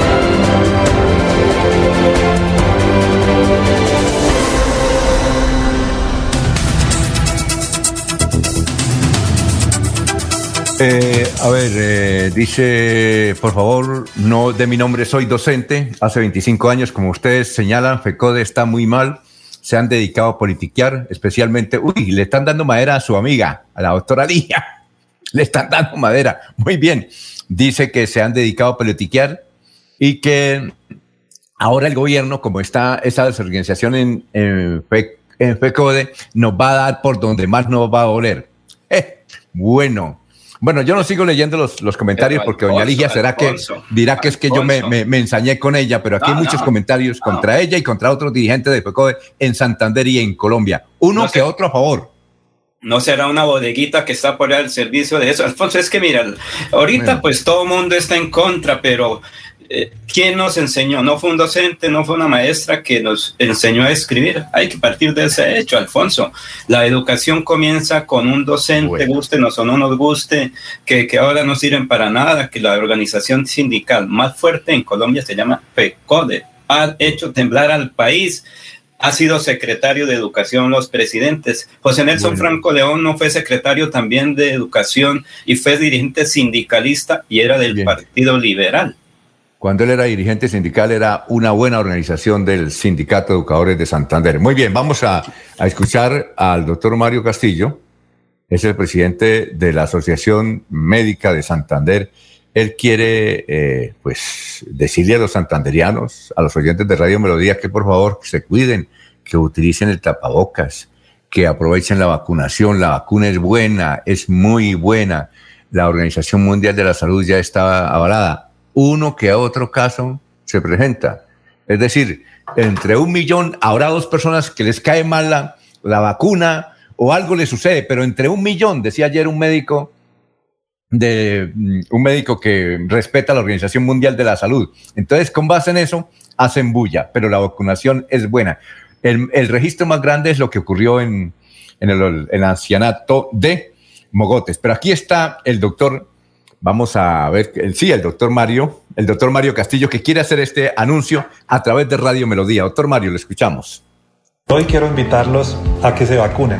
Una de las estrategias para poder prevenir esta enfermedad que nos afecta, como es el COVID-19, y esta pandemia en su tercer pico que nos ha estado afectando y actualmente con una ocupación de casi el 100% de nuestras camas. Es así como quiero recordarles cinco estrategias para prevenir esta enfermedad y controlar esta pandemia. El uso de tapabocas adecuadamente, el uso de gafas, el lavado adecuado de manos, el distanciamiento social y por último la vacunación como uno de los pilares para poder prevenir. Queremos invitarlos a que asistan a los puestos de vacunación. Tenemos nuestros tres biológicos, ya sea Pfizer, Sinovac o AstraZeneca, tres biológicos que están aprobados, que han sido ensayados previamente antes de salir a nuestra población y que cada uno de ellos cuenta con la seguridad y eficacia adecuada para poder regenerar anticuerpos para nosotros y poder así controlar la enfermedad.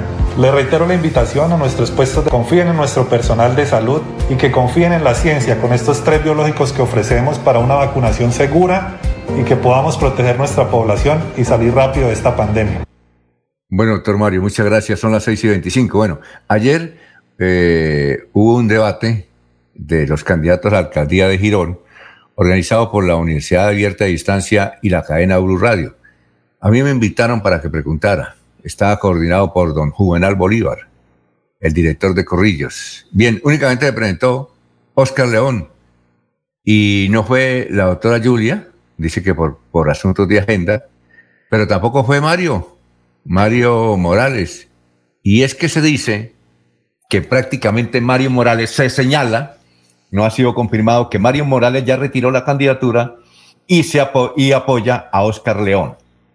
Eso es lo que pudimos eh, sintetizar ayer del, del, gran debate que lo vieron numerosas personas. Yo estaba mirando ahí el, el dato de las personas que estaban incorporadas y eran muchísimas las que estaban pendientes básicamente en el municipio de Girón.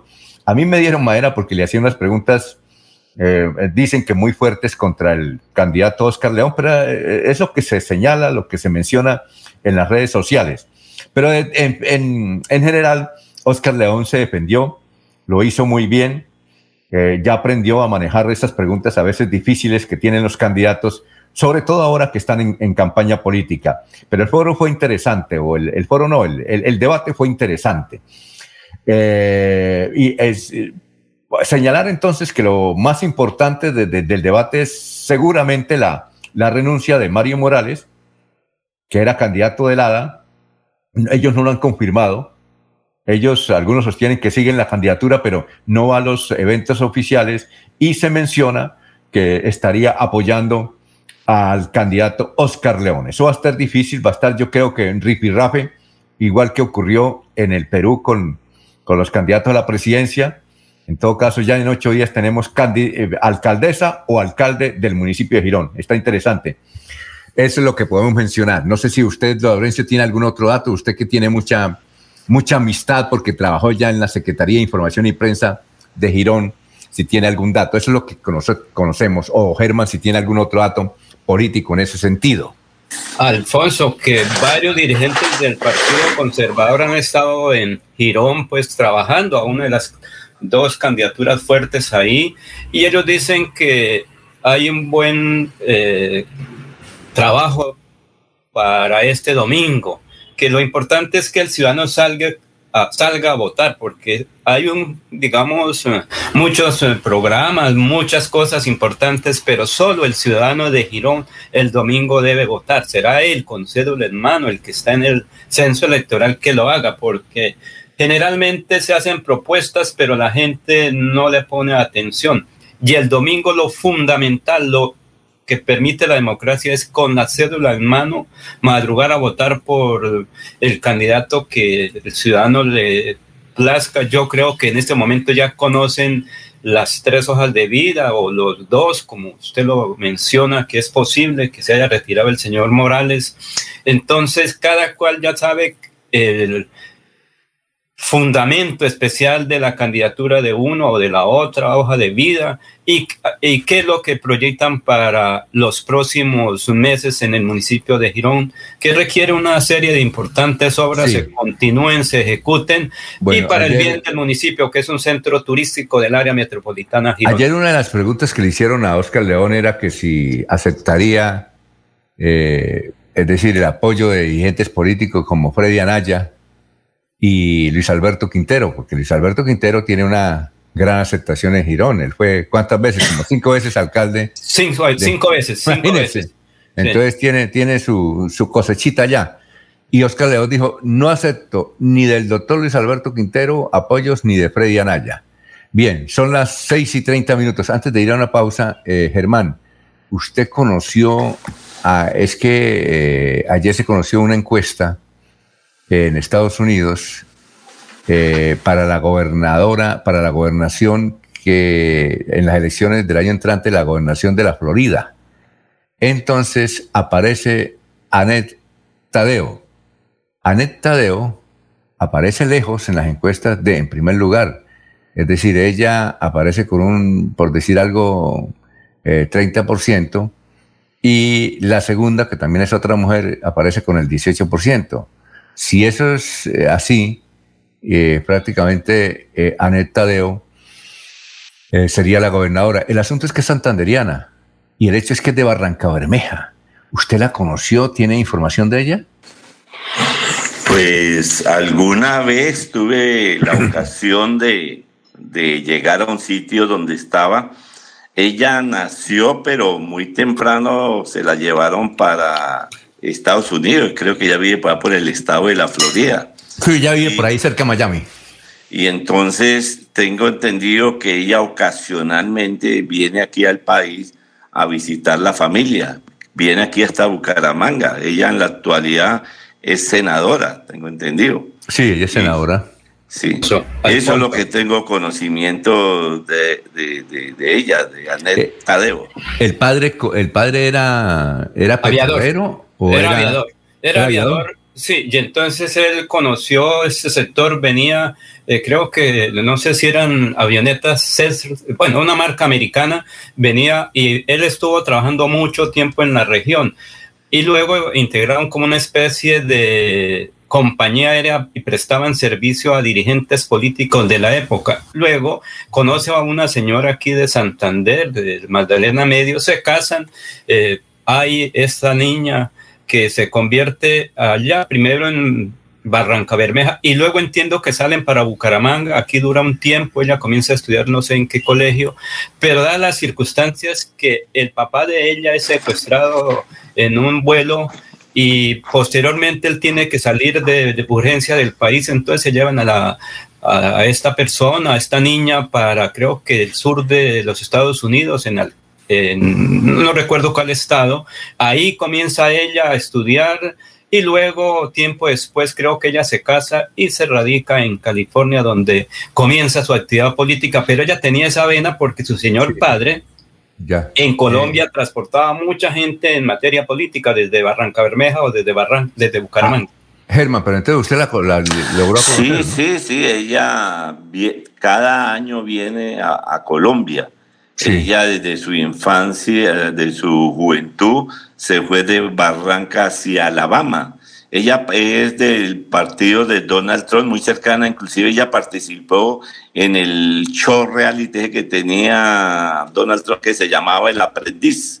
Ah, ya, eh, sí, sí, sí. Inclusivemente Donald desprestigiaba a la colombiana diciendo que ella había abierto una oficina en China cuando mm. ella nunca había estado allí, pero ha sobresalido eh, eh, esta mujer santanderiana en la política norteamericana, no de ahora, ya lleva tiempo figurando como senadora en Estados Unidos.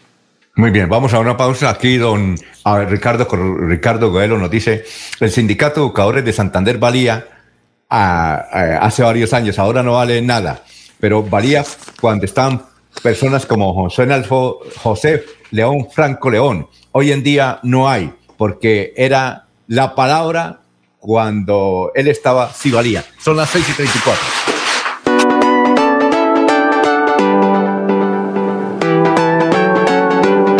Melodía, Melodía, Radio Sin Fronteras. Escúchenos en cualquier lugar del mundo. Melodíaenlínea.com es nuestra página web. Melodíaenlínea.com. Señal para todo el mundo. Señal para todo el mundo. Radio sin límites, Radio sin fronteras. Radio Melodía, la que manda en sintonía.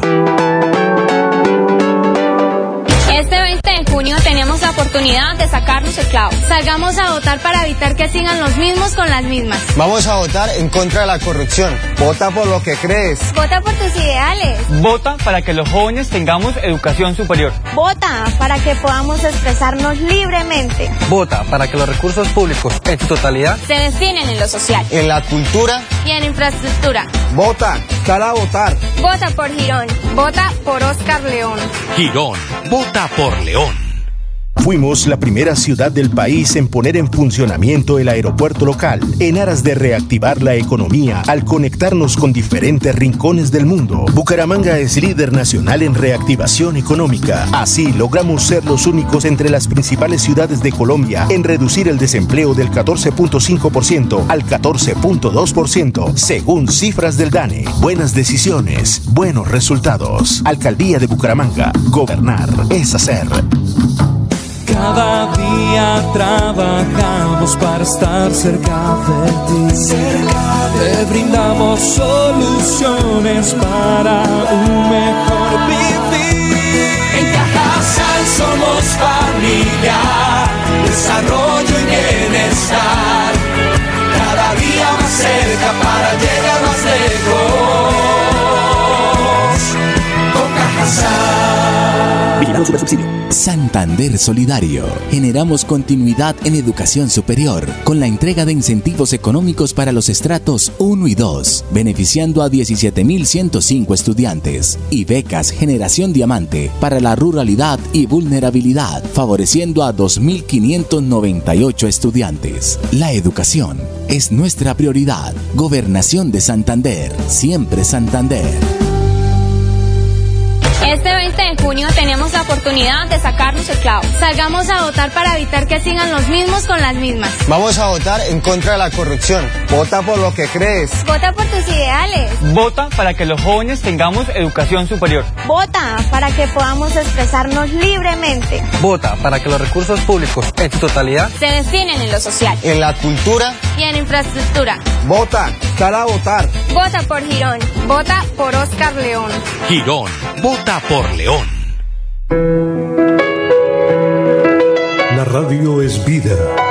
La radio es optimismo y esperanza. La radio fue primero. La radio fue ayer, es hoy y será mañana. La radio, tu compañía de siempre. Somos la radio, somos la radio. Y hoy como siempre, entramos en tu casa porque somos parte de tu familia en esta lucha por la vida. Con Radio Melodía y últimas noticias, quédate en casa.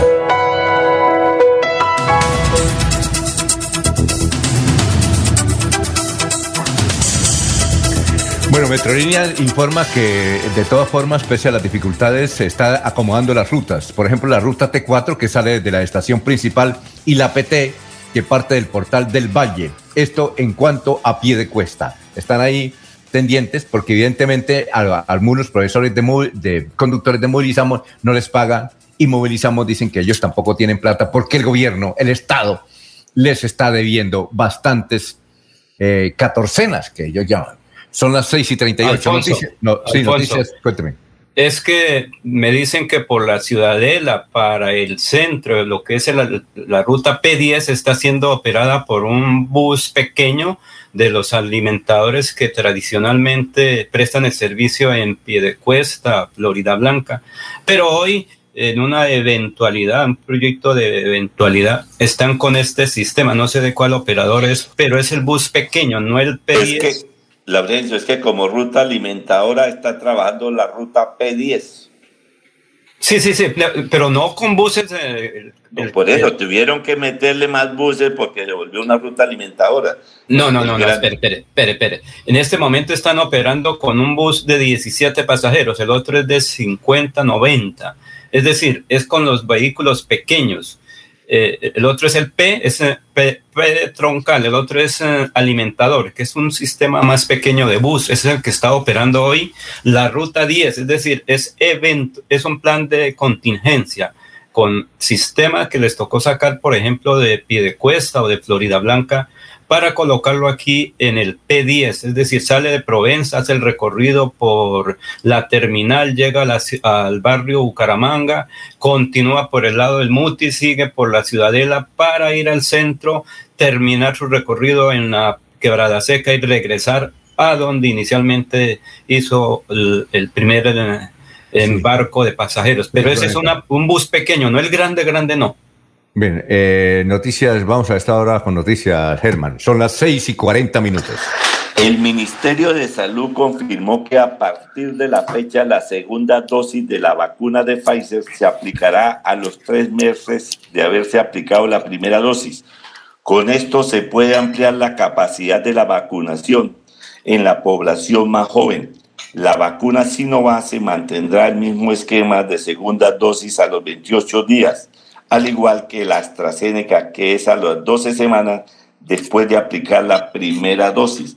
La Universidad Industrial de Santander habilitó en la sede de la Facultad de Medicina, que queda contigua al Hospital Universitario de Santander, un punto para la toma de muestras gratis de PCR para detectar a las personas con COVID y detener la cadena de contagio se harán 100 pruebas diarias cuyos resultados estarán listos en 48 horas. La atención será de 7 a 11 de la mañana. Y hoy, miércoles, el Papa Francisco recibió al ciclista colombiano Egan Bernal en el Vaticano. Edgar Bernal llegó a la cita con el Santo Padre, con el embajador de Colombia en el Vaticano, Jorge Mario Ismar, y le llevó dos regalos. Uno fue la camiseta o la famosa maglia rosa que obtuvo en el Giro de Italia y el otro regalo fue una bicicleta con los colores de la bandera de Argentina. Durante el encuentro el Papa le preguntó a Edgar Bernal cuántas tazas de tinto se tomaba antes de cada competencia ciclística, Alfonso. Muy bien, 6 y 41 minutos. Don Laurencio, lo escuchamos.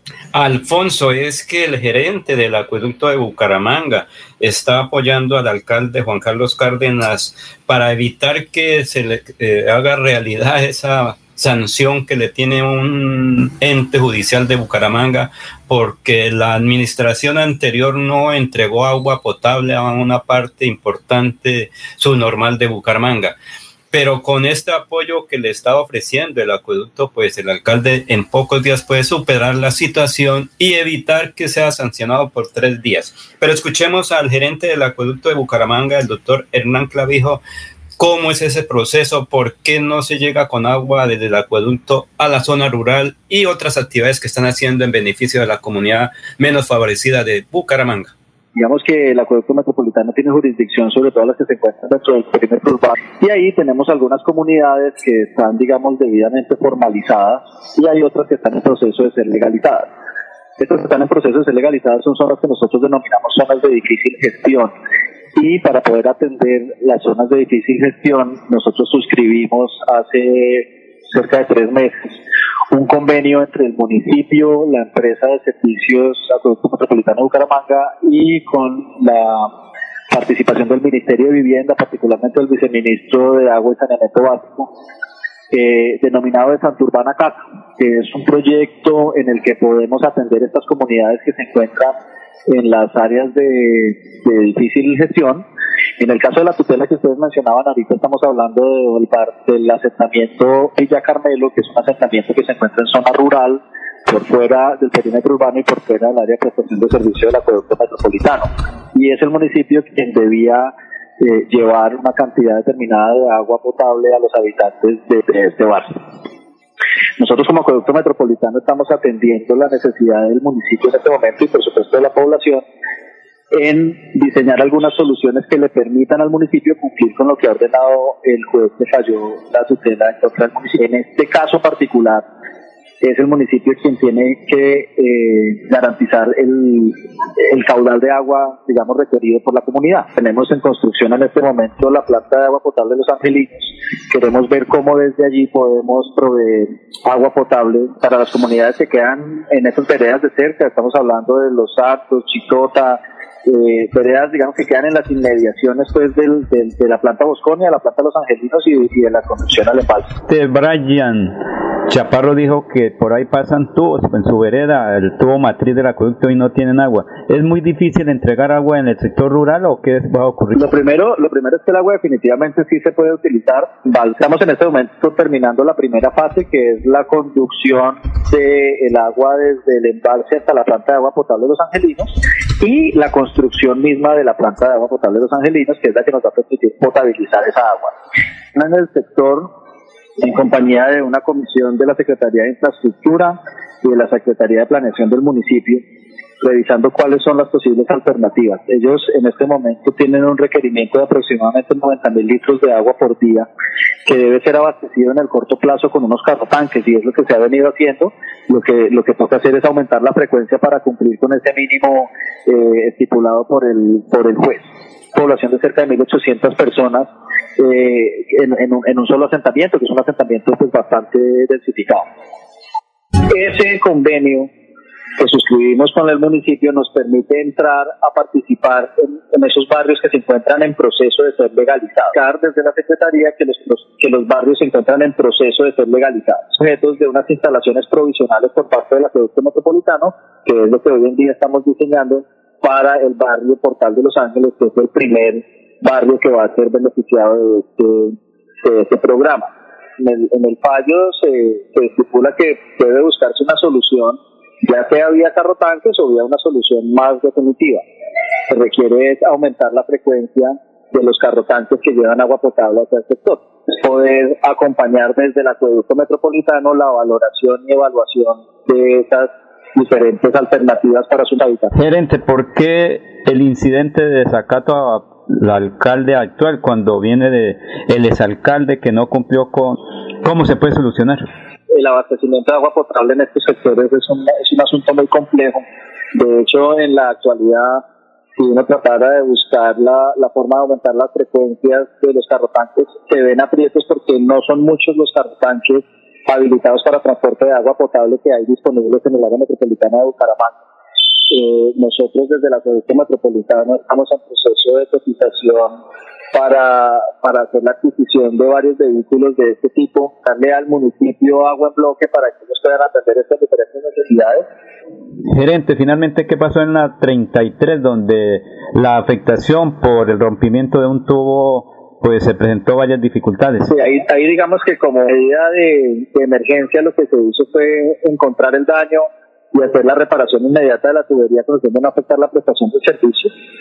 Y estamos en este momento en proceso de contratar la repavimentación de los segmentos afectados de esa, de esa vía. Es que lo, lo, lo realmente urgente era hacer la reparación de la tubería para no afectar la, la prestación del servicio.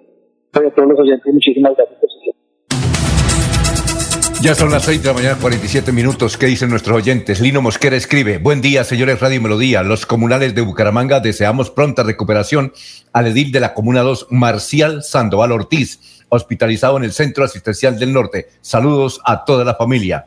Juan Gómez dice: Efectivamente, necesita una reorganización de parte de los sindicatos de los educadores porque estamos perdiendo muchas prerrogativas. Dice: Yo soy educador del municipio de San Gil. Son las 6 y 48 minutos. Fuimos la primera ciudad del país en reabrir los centros comerciales para reactivar el comercio y comenzar con la recuperación de puestos de trabajo a través de la generación de más empleos. Bucaramanga es líder nacional en reactivación económica. Así logramos mejores niveles de recuperación para seguir construyendo una ciudad de oportunidades para todos. Buenas decisiones, buenos resultados. Alcaldía de Bucaramanga. Gobernar es hacer. Este 20 de junio tenemos la oportunidad de sacarnos el clavo. Salgamos a votar para evitar que sigan los mismos con las mismas. Vamos a votar en contra de la corrupción. Vota por lo que crees. Vota por tus ideales. Vota para que los jóvenes tengamos educación superior. Vota para que podamos expresarnos libremente. Vota para que los recursos públicos en su totalidad se destinen en lo social, en la cultura y en infraestructura. Vota, sal a votar. Vota por Girón. Vota por Oscar León. Girón, vota por León. Abuelita, ¿me enseñas a tejer? Ay, tesoro, desde que me apareció artrosis y artritis, no volví a tejer. Mire, abuelita, te llevaré a IPS Cines, donde sé que tratarán tu artrosis y artritis. IPS Cines, especialistas en medicina biológica. En Bucaramanga, citas 643-6868, 643-6868. Vigilados para salud. Queremos que disfrutes de un servicio de energía confiable y de calidad. Por eso trabajamos en el mantenimiento de la infraestructura eléctrica, para que estés informado oportunamente de las fechas y horarios de las suspensiones del servicio de energía. Síguenos en nuestras redes sociales arroba esa grupo EPM o consulta toda la información en www.esa.com.co.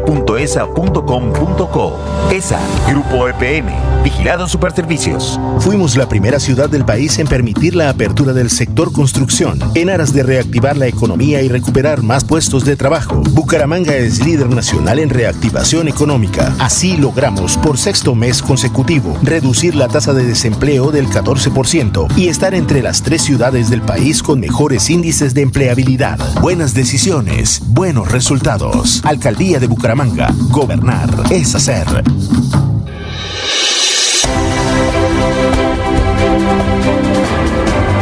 Información y análisis. Es el estilo de Últimas Noticias por Radio Melodía 1080 AM.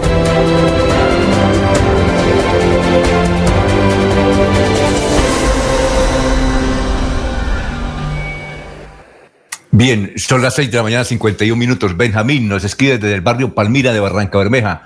Ayer estuvo de cumpleaños Alfonso El Hatch. Me lo saluda, por favor. Bueno, eh, también eh, le reclaman a Angélica Lozano votar a favor de un proyecto que sube el precio de la gasolina. Dice, fue tendencia en Twitter por esta discusión. Una imagen con la firma de la senadora ha despertado indignación. Por eso le reclaman a Angélica Lozano, la esposa de Claudia López, votar a favor de un proyecto que sube el precio de la gasolina. Para varios de los seguidores de esta congresista, su voto no coincide con sus ideas ni con sus propuestas. Algunos ya aseguraron que se está acercando cada vez más a la orilla de la derecha. De hecho, hay quienes han afirmado que por sus pretensiones políticas se está dejando a un lado los ideales. El trino en que este lunes eh, y el día de ayer, martes, se viralizó, dice lo siguiente. Angélica Lozano, esposa de Claudia López, vota junto con la derecha corrupta para subir el precio de la gasolina. En la imagen aparecen las firmas de Germán Barón, de Cambio Radical, Miguel Barreto, del Conservador, John Jairo Cárdenas de la U y los liberales John Jairo Roldán y Mauricio Gómez Amín. Según la imagen que se publica, se trata de un proyecto que le subiría el precio a la gasolina. Son las 6 de la mañana, 52 minutos. Bueno, el, Ministerio de Salud ha utilizado mucho la situación que ocurrió en el, en el asilo de Mogotes. ¿Por qué?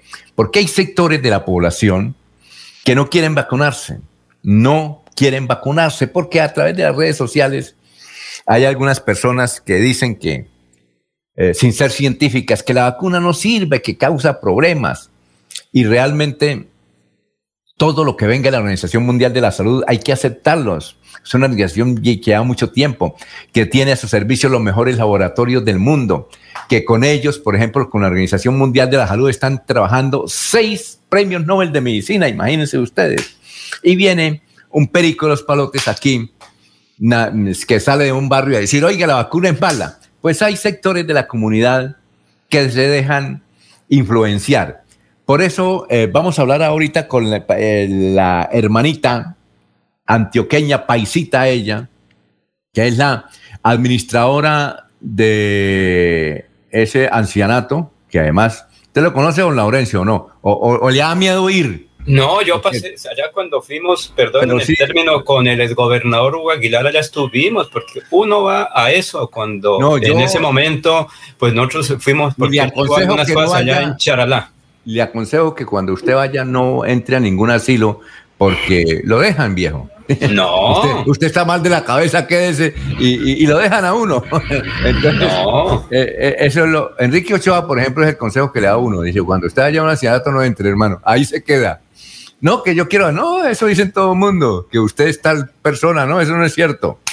A ver, hermana María Eugenia Gallego, ella nos confirma que evidentemente la edad promedio, entiendo, del asilo San Antonio es de 80 años. Imagínense, eh, resultaron todos, eh, ¿qué? 30 de los 52 que hay, 30 resultaron con COVID, pero esos 30 estaban ya vacunados con la, la segunda. A ver, hermanita, le escuchamos. Buenos días. Mi nombre es Ofir Gallego Posada, soy la directora administradora de la institución. En la institución la semana pasada, el jueves, vinieron de la nueva EPS a, a, tomarle las pruebas a todos los ancianos y al personal que asiste los ancianos, entre los cuales 28 abuelitos salieron positivos y cuatro de los de los de los empleados también salieron positivos, pero ellos están aislados. Los ancianos vino el médico, los valoró y vio que todos estaban bien, les dio el medicamento que siempre se les da y han seguido súper bien, no han tenido ningún contratiempo. Todos se han visto que están completamente de salud bien. Hermana, una pregunta. ¿Estos adultos mayores ya se encontraban vacunados? ¿En qué etapa de vacunación estaban? ¿En la primera, eh, segunda vacunación? todos los 54 abuelos están vacunados. ¿Con la, doble dosis? Dos dosis, perfecto. Si quiere, dígame ese pedacito, hermana, otra vez. Los ancianitos todos estaban vacunados y ya tenían las dos dosis de la vacunación y eso, gracias a Dios, es lo que los ha protegido, porque no han tenido ningún problema de salud. Han estado todos súper bien. Hermana, otra pregunta. Los administrativos, ¿dónde están? Bueno, ahí se cortó la comunicación del periodista de Mogotes. Esta, esta grabación igualmente fue enviada a Chile, porque en Chile eh, hay gente, comunidades religiosas que no se quieren vacunar, inclusive de la Iglesia Católica que no se quieren vacunar, también en Asunción, Paraguay y en Uruguay. Hay organizaciones que no, que no permiten la vacuna. Yo conozco también aquí gente en Bucaramanga que me dice, no, yo no me vacuno, inclusive médicos. Entonces, lo que quiere el Ministerio de Salud es, hombre, vacúnense. La vacuna es buena. Eh, ¿Usted ya se vacunó, Laurencio? Señor, la primera, sí, acuerden que ya llevo, estoy esperando la segunda, que es para el 29 de julio, porque así lo estipula la dosis que me aplicaron. Eh, don Germán. Ya, Alfonso, ya llevamos las dos dosis aplicadas. Sí, claro. Eh, el otro que vacunó fue Martín Parra. Ernesto Alvarado. Martín me dijo, me aplicaron las dos vacunas y me arregló el matrimonio. No sé qué me quiso decir. Eso me escribió ayer. Muy bien. 657. Noticias, Germán. ¿Ah? Sí, Alfonso, mire, un caso bien interesante. Una señora, me dicen, estaba esperando carro que la llevaran a, de una partecita cerca de su casa. Eh, pues la señora cumplía con todos los requisitos, el tapabocas y todo. Me dicen que luego cuando un señor la recogió, pues comenzaron a hablar y dijo, yo soy enfermera de el hospital aquí local. Y bueno, entonces dijo así, claro, claro, claro. Cuando dijo a usted que ya tiene las dos dosis, dijo, no, no, yo no creo en la vacuna. Nosotros en nuestro centro hospitalario somos cuatro personas, dos médicos y dos enfermeras que no queremos vacunación y no la aceptamos porque eso es como, como que no está muy bien la vacuna. Dijo, yo en cambio, pues le pido a Dios. Entonces me dicen, yo pensé que era una persona de alguna religión diferente. Cuando dijo, no, pero es que mire, yo todas las noches cuando llego del trabajo, lo primero que hago es rezar el rosario y elevo plegarias a la Virgen para que me salve. Dijo, es lo que me está ah, eh, protegiendo la Virgen. Entonces, Vea usted, una persona que está casi en primera línea en un hospital y no se hace vacunar, pues no, mire, complejo. Es como ayer me envió Germán una entrevista que le hizo Carlos Julio Castellanos en el canal TRO a un señor que se llama Graciliano Hernández. Muy buena entrevista. Sí, y entonces Graciliano dice que eh, yo sí había, eh, había conversado con varias abuelas que me habían dado ese dato. Es que con que se eche un poquito de por la nariz y en la boca, pero hay que tener el tapabocas, con eso pues no le entra el virus. Hace un año, una señora que vive en el barrio Bucarica, que tiene, entiendo que 80 años de edad, y vive con, pues, con los hijos, con los nietos, con sobrinos, eh, todos resultaron con, coronavirus y ella no, no tuvo coronavirus, 80 años de edad, porque si la coge, se la lleva, imagínese a esa edad. Sin embargo, a ella le preguntaron, dijo, no, yo desde mucho tiempo atrás me han indicado que uno debe echarse, un, para que no le entre virus, un poquito en la nariz y aspirar en la nariz y luego en la boca y nunca me han, eh, me ha entrado el virus. Yo estoy bien, mire, todos mis sobrinos, yo soy la que estoy haciendo los mandados porque mis sobrinos están todos contagiados y mis hijas también. Eh, entonces, eh, buena la entrevista, ¿no? Eh, de Graciliano Hernández. Sí, interesante, ¿cierto? Sí, porque él dice que es el tratamiento del COVID santanderiano.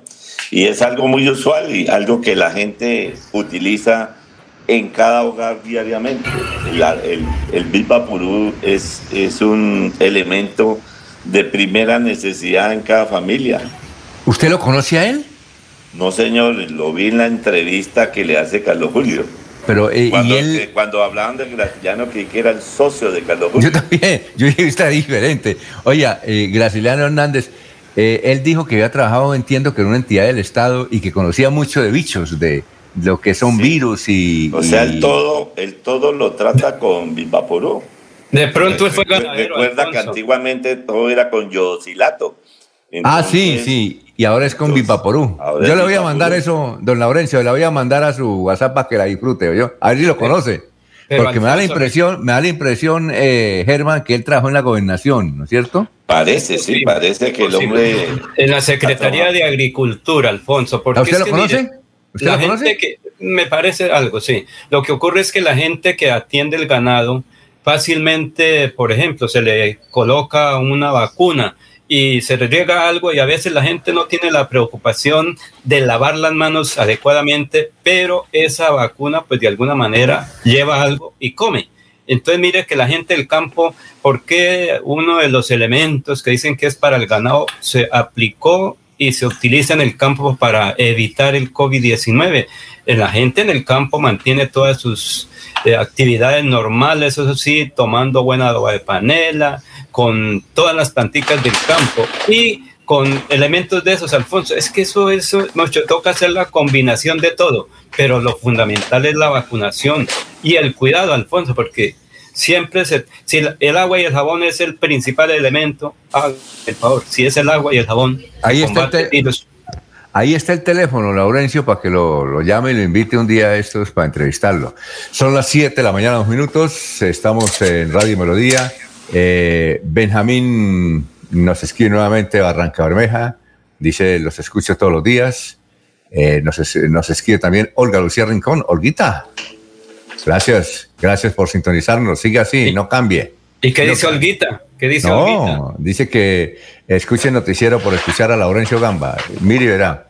Ah, bueno, eh, pero también su tío nos escucha todos los días, don Milton Quintero, que está siempre pendiente. ¿En Lebrija, o no? Sí, ya se recuperó porque estuvo un poquito mal de salud el señor Quintero, pero ya está muy bien de salud. ¿Sabe quién nos envió un saludo que nos escucha todos los días? Sí. El doctor Guarina Naya, ¿se acuerda usted? Manuel, Manuel, Antonio, creo que eso, Guarina sí. Ayer en el foro estaba un, la decana, una decana joven, Marta Guarini, me dijo, oh, yo quería conocerlo, mi papá habla muy bien de ustedes, allá hay un señor Laurencio, le dije, sí, claro, dígale, uy, que no se le nota, no se le nota nada del Partido Conservador, que siga así. Ah, dije, bueno, dígale a Laurencio que cuando venga aquí a, a Málaga me salude. Eh, y él no se le nota nada lo del Partido Conservador. Yo dije, sí, no se le nota. Bueno, yo le digo, Martica, muchas gracias, don Manuel Guarín, por, él fue secretario de Agricultura, ¿no? Sí, él es de García Rovira. Y fue alcalde y nos escucha ya en García Rovira. Son las 7 de la mañana, 3 minutos. Vamos a una pausa, estamos en Radio Melodía. Aquí Bucaramanga, la bella capital de Santander. Transmite Radio Melodía, Estación Colombiana, HJMH, 1080 kilociclos, 10.000 vatios de potencia en antena, para todo el oriente colombiano. Cadena Melodía, la radio líder de Colombia.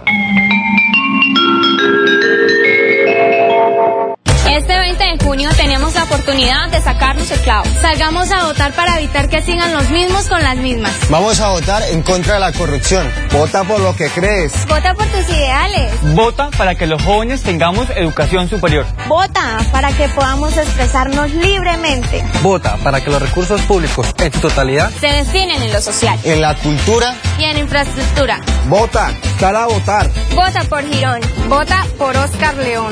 Girón. Vota por León.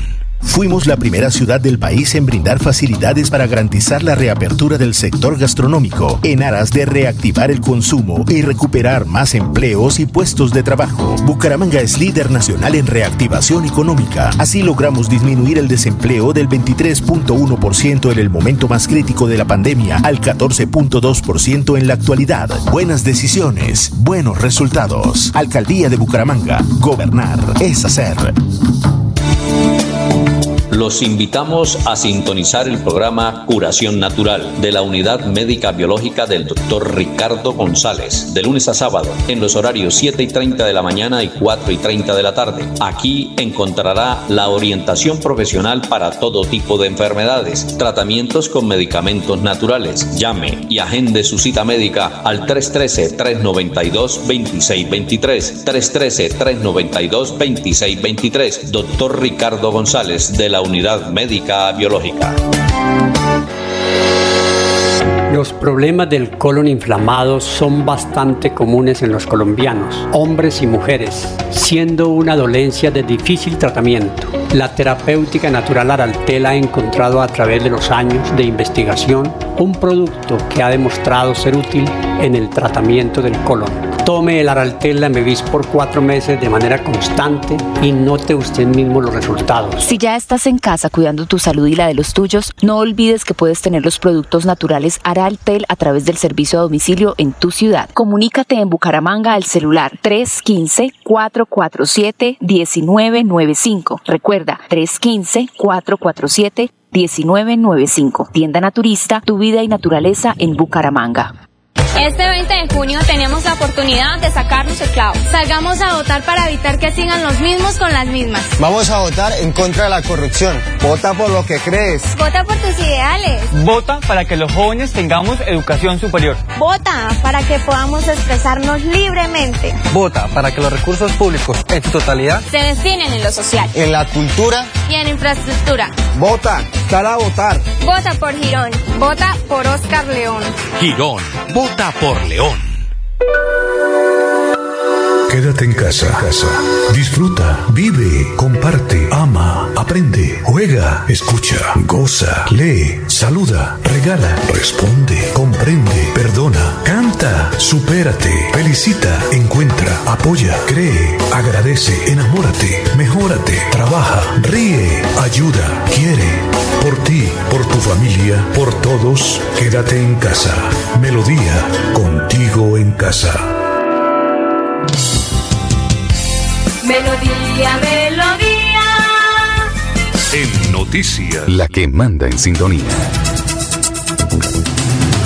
Muy bien, son las 7 de la mañana, 7 minutos. Vamos con más noticias, Germán. Estamos en Radio Melodía. Alcira nos escribe desde el barrio La Joya. Gracias por la sintonía y por lo que dice ahí en el mensaje. A ver, Germán. Pues el río Magdalena ha aumentado su nivel debido a las fuertes lluvias que se han presentado en las últimas semanas en Barranca Bermeja. Por eso se ha declarado la alerta roja. En Barranca se han ocasionado deslizamientos que han puesto en riesgo la vida de las comunidades que habitan cerca montañas y sectores aledaños al río Magdalena y según el las lluvias van hasta finales del mes de junio. En medio del tercer pico de la pandemia, el Banco de Sangre del Hospital Universitario de Santander se encuentra sin reservas. Por eso hace un llamado a los santanderianos para que donen sangre y se acerquen al hemocentro ubicado en la carrera 33, número 28, 126, desde las 7 de la mañana. La alcaldía de Florida Blanca ofreció un descuento del 60% a las personas que fueron multadas por incurrir el toque, por incumplir el toque de queda durante la pandemia y que paguen la totalidad de la ascensión. También se puede pagar a cuotas y tendrá un descuento del 50% y tendrán un año de plazo. Este descuento va hasta el próximo 30 de, junio. Desde el pasado viernes 11 de junio, la Superintendencia de Notariado y Registro cerró la oficina de instrumentos públicos de Bucaramanga porque varios de sus trabajadores aparecieron con COVID-19 esta decisión, que es de manera preventiva, se mantendrá hasta que salgan los resultados de las pruebas PCR que se le practican a los funcionarios. Los trámites de, erradicación y certificados se están realizando por Internet. El Ministerio de la Defensa anunció que se lograron desbloquear todas las vías principales para garantizar el abastecimiento y libre movilidad de los colombianos. Solo, quedan cuatro bloqueos internos en la ciudad de Cali, Alfonso. Muy bien, son las 7.10. Don Laurencio.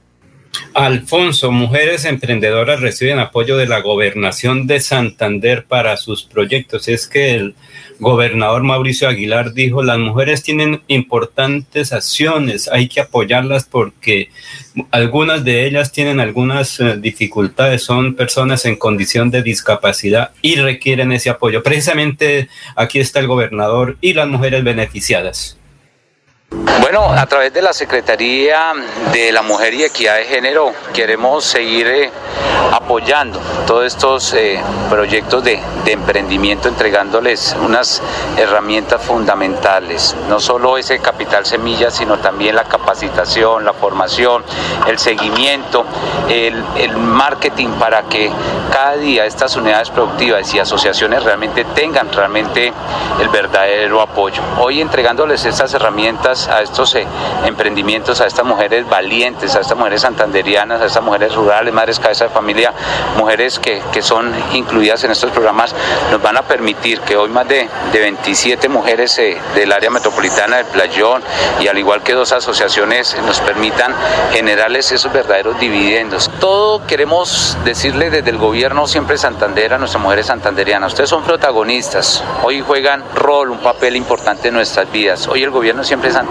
quiere brindarles todo ese apoyo, acompañamiento, capacitación, ayuda profesional, orientación, marketing y sobre todo prepararlas para que ellas puedan salir también adelante, generándoles oportunidades. Desde esa mujer rural, desde los sitios más recónditos, de esas asociaciones que hoy tienen sus sueños de salir adelante, de esa mujer que ha sido víctima de la violencia, esa mujer que ha sido maltratada, esa mujer que hoy sus ganas de salir adelante, esa madre cabeza de familia, tienen un apoyo del gobierno siempre Santander a través de la Secretaría de la Mujer y Equidad de Género para que cada día hagamos realidad los sueños, para que cada día podamos lograr eh, mejorar sus condiciones de vida y eso es lo que queremos decirles hoy desde el gobierno siempre Santander. Mi nombre es Claudia Sofía Vargas Tinoco, yo de Florida Blanca. Le doy las gracias al señor gobernador por esta oportunidad que nos está regalando. Eh, la verdad nunca había tenido un regalo tan grande y me disculpa las lágrimas, pero es alegría. Este, me siento muy feliz y le doy muchas bendiciones al señor gobernador de Santander. Muchas gracias. Hoy recibí una máquina de coser con todos los implementos y gracias a él yo puedo empezar una nueva vida. Pues me beneficia con trabajo porque yo sé la costura y, tengo gente que me da, me suelta trabajo, pero me pedían siempre que estuviera las máquinas en la casa y yo no las tenía.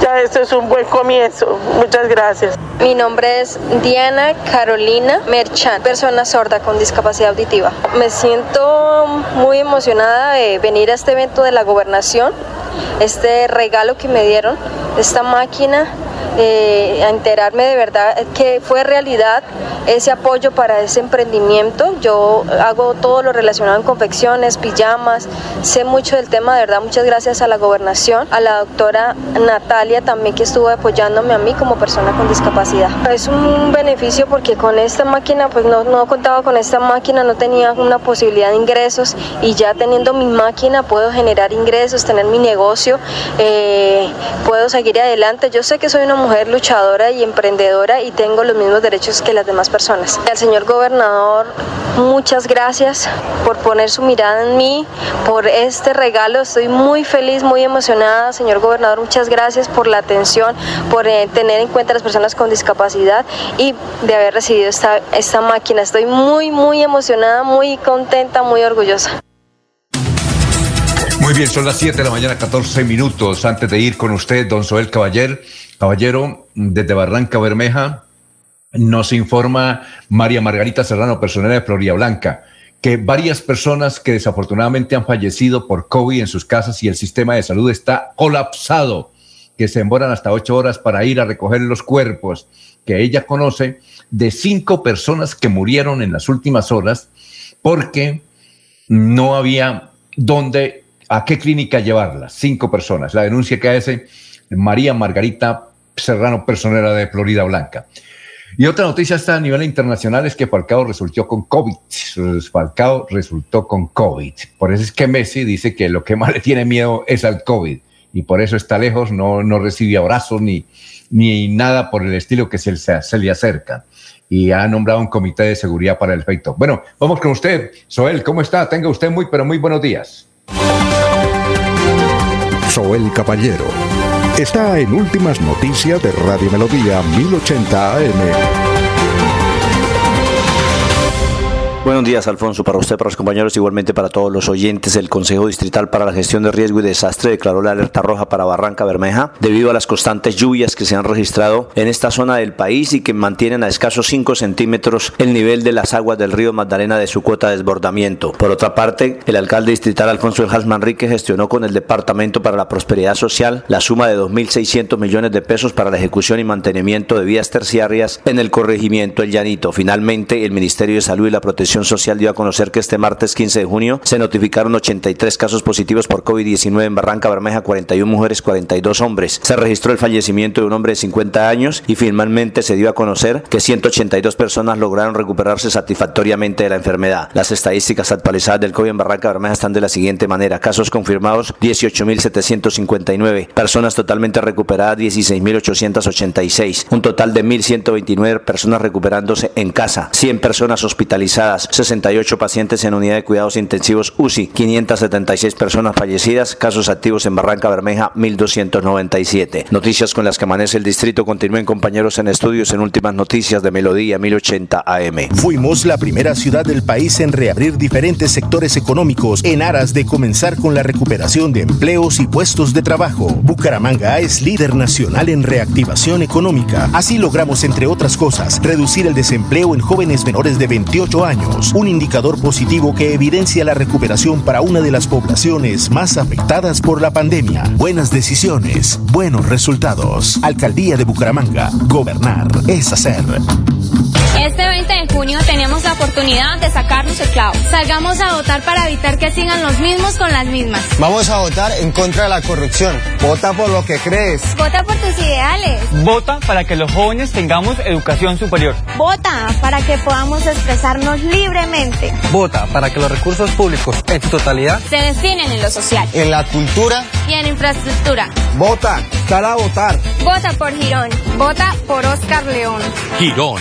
Vota por León. En el Banco Agrario te ayudamos a evitar ser víctima del fraude. Nunca te solicitaremos tu información financiera por teléfono, correo electrónico o mensaje de texto. Y te recomendamos cambiar tus contraseñas periódicamente y no compartirlas con nadie. Cualquier incidente, repórtalo a través de la línea nacional Contacto Banco Agrario 018 91 5000. Banco Agrario de Colombia. Vigilado Superintendencia Financiera de Colombia. Fuimos la primera ciudad del país en poner en funcionamiento el aeropuerto local en aras de reactivar la economía al conectarnos con diferentes rincones del mundo. Bucaramanga es líder nacional en reactivación económica. Así logramos ser los únicos entre las principales ciudades de Colombia en reducir el desempleo del 14.5% al 14.2%, según cifras del DANE. Buenas decisiones, buenos resultados. Alcaldía de Bucaramanga. Gobernar es hacer.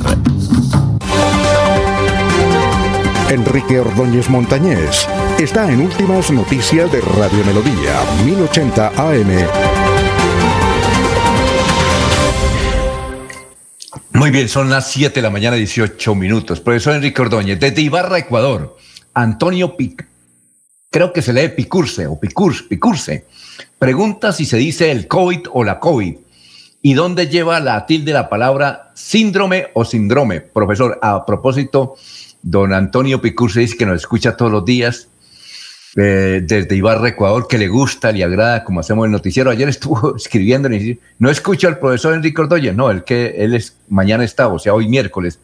Don Antonio dice que quiere, que es pensionado, que quiere venir a conocernos, que cuando termine la pandemia lo primero que hace es venirse para acá, que quiere conocernos porque le agrada la forma como hacemos el noticiero. Don Antonio, gracias por los elogios. Antonio Picurs o Picurse. Bueno, profesor Enrique Ordóñez, para este gran pensionado que nos escucha en Ibarra, Ecuador, que nos escucha a esta hora, ¿cuál es la respuesta? ¿Se dice el COVID o la COVID? ¿Y dónde lleva la tilde la palabra síndrome o síndrome? Muy buenos días, Alfonso y oyentes de Últimas Noticias. Un saludo muy especial para el señor Picurse, allá en Ibarra, Ecuador. Mm, gracias que nos escuche todos los días y bienvenido cuando esté aquí en Bucaramanga, lo recibiremos para que escuche el noticiero en vivo. Mm, esa pregunta que nos hace el señor Picurse de Ibarra, Ecuador, ya la habíamos respondido aquí cuando empezó la pandemia. Pero sin embargo, para complacer al señor Picurse, eh, lo, lo, la volvemos a responder. Mire, el uso más general es el de el coronavirus. el del coronavirus, por ser un virus, el coronavirus, el COVID-19 se dice.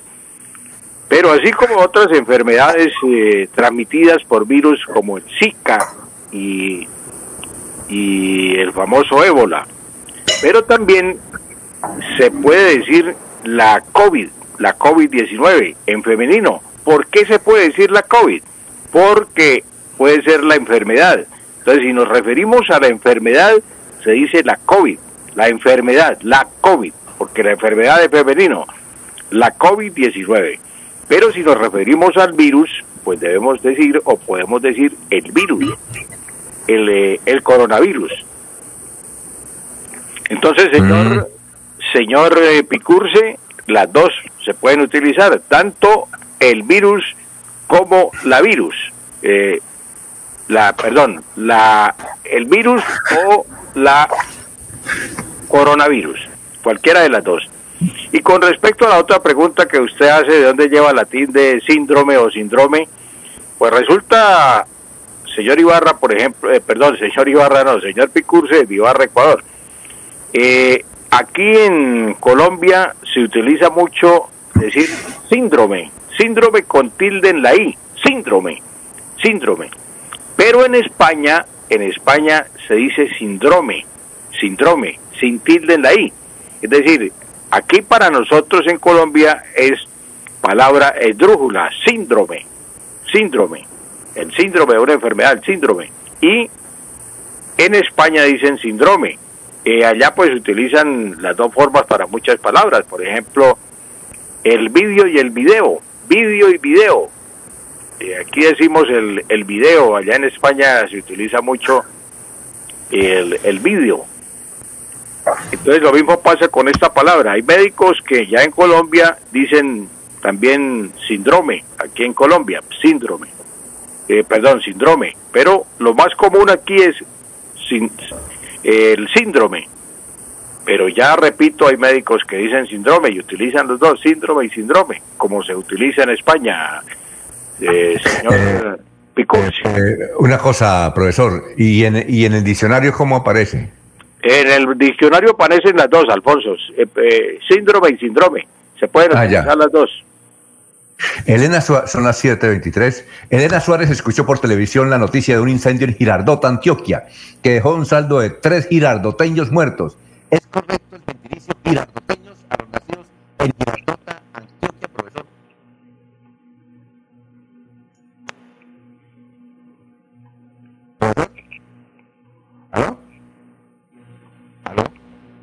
¿Aló, Alfonso? He perdido el retorno. Ahora sí, ¿me escucha, profesor? Anulfo, por favor, revisar la línea, a ver. A ver qué pasó, Anulfo. Ah, ya, ya lo estoy escuchando, Alfonso, ahora sí. Ah, bueno, perfecto. Elena Suárez escuchó por televisión la noticia de un incendio en Girardota, Antioquia, que dejó un saldo de tres girardoteños muertos. ¿Es correcto decir girardoteños? No, girardoteños para los de Girardota, Antioquia no, Alfonso. Girardoteños son los de Girardot, Cundinamarca. Allá son girardoteños. Los de, los de Antioquia son Girardota, Antioquia, son girardotanos, girardotanos. Hay muchos mm. eh, gentilicios eh, de Antioquia que termine, tienen la terminación ano, aunque muchos pues son enes, eneño y enense. Pero hay muchos que son como este de Girardota, girardotano. Entonces, los que perdieron la vida fueron tres girardotanos y no tres girardoteñas porque eran de Girardota le pongo el ejemplo también de Jericó. Jericó también son jericoanos, jericoanos, los de Jericó, Antioquia. Los de Dabeiba, Dabeiba, Antioquia son dabeibanos. Dabeibanos, los de Dabeiba, Antioquia. Entonces, en algunas regiones de Antioquia se utiliza el gentilicio ano, como en este caso de Girardota, girardotanos, y, y los otros dos que le mencioné, pero también se utilizan otros. Por ejemplo, está hay un gentilicio que es San Jerónimo, Antioquia. Es San, Jero, San Jeronimitas, San Jeronimitas. ¿Sabes cuáles, quiénes son de allá, de San, de San Jerónimo? ¿Quién es? Es la tierra del cantante Darío Gómez. Ah, ya. Él es San Jeronimita. San hmm. Jerónimo, Antioquia. Entonces, eh, pues ahí está la respuesta para la, señora que hace esta pregunta. Elena, Elena, muchas gracias, profesor, muy amable. Nos vemos el viernes. Con mucho gusto, Alfonso. Un feliz día para todos. A ver, eh, doctor Germán, para irnos. Para irnos, Cine Colombia abrió ya las salas de cine desde ayer. Quienes asistieron, la bienvenida fue con crispeta gratis. Barranquilla será la sede de los Juegos Panamericanos en el año 2027 y el Senado aprobó el proyecto de ley que permitirá que de común acuerdo los padres puedan determinar si sus hijos llevarán primero el apellido paterno o el materno y consignarlo así en el registro civil de nacimiento. En caso de que no haya acuerdo, se realizará un sorteo que la registraduría debe reglamentar en un plazo de seis meses, Alfonso. Muchas gracias, Germán. El eh, Laurencio, para irnos.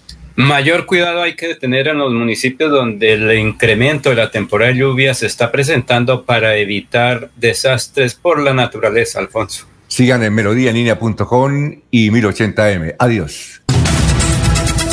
Últimas noticias los despierta bien informados de lunes a viernes.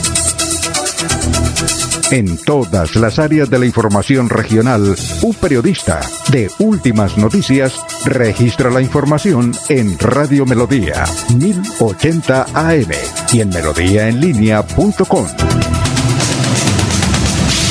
Director Alfonso Pineda Chaparro.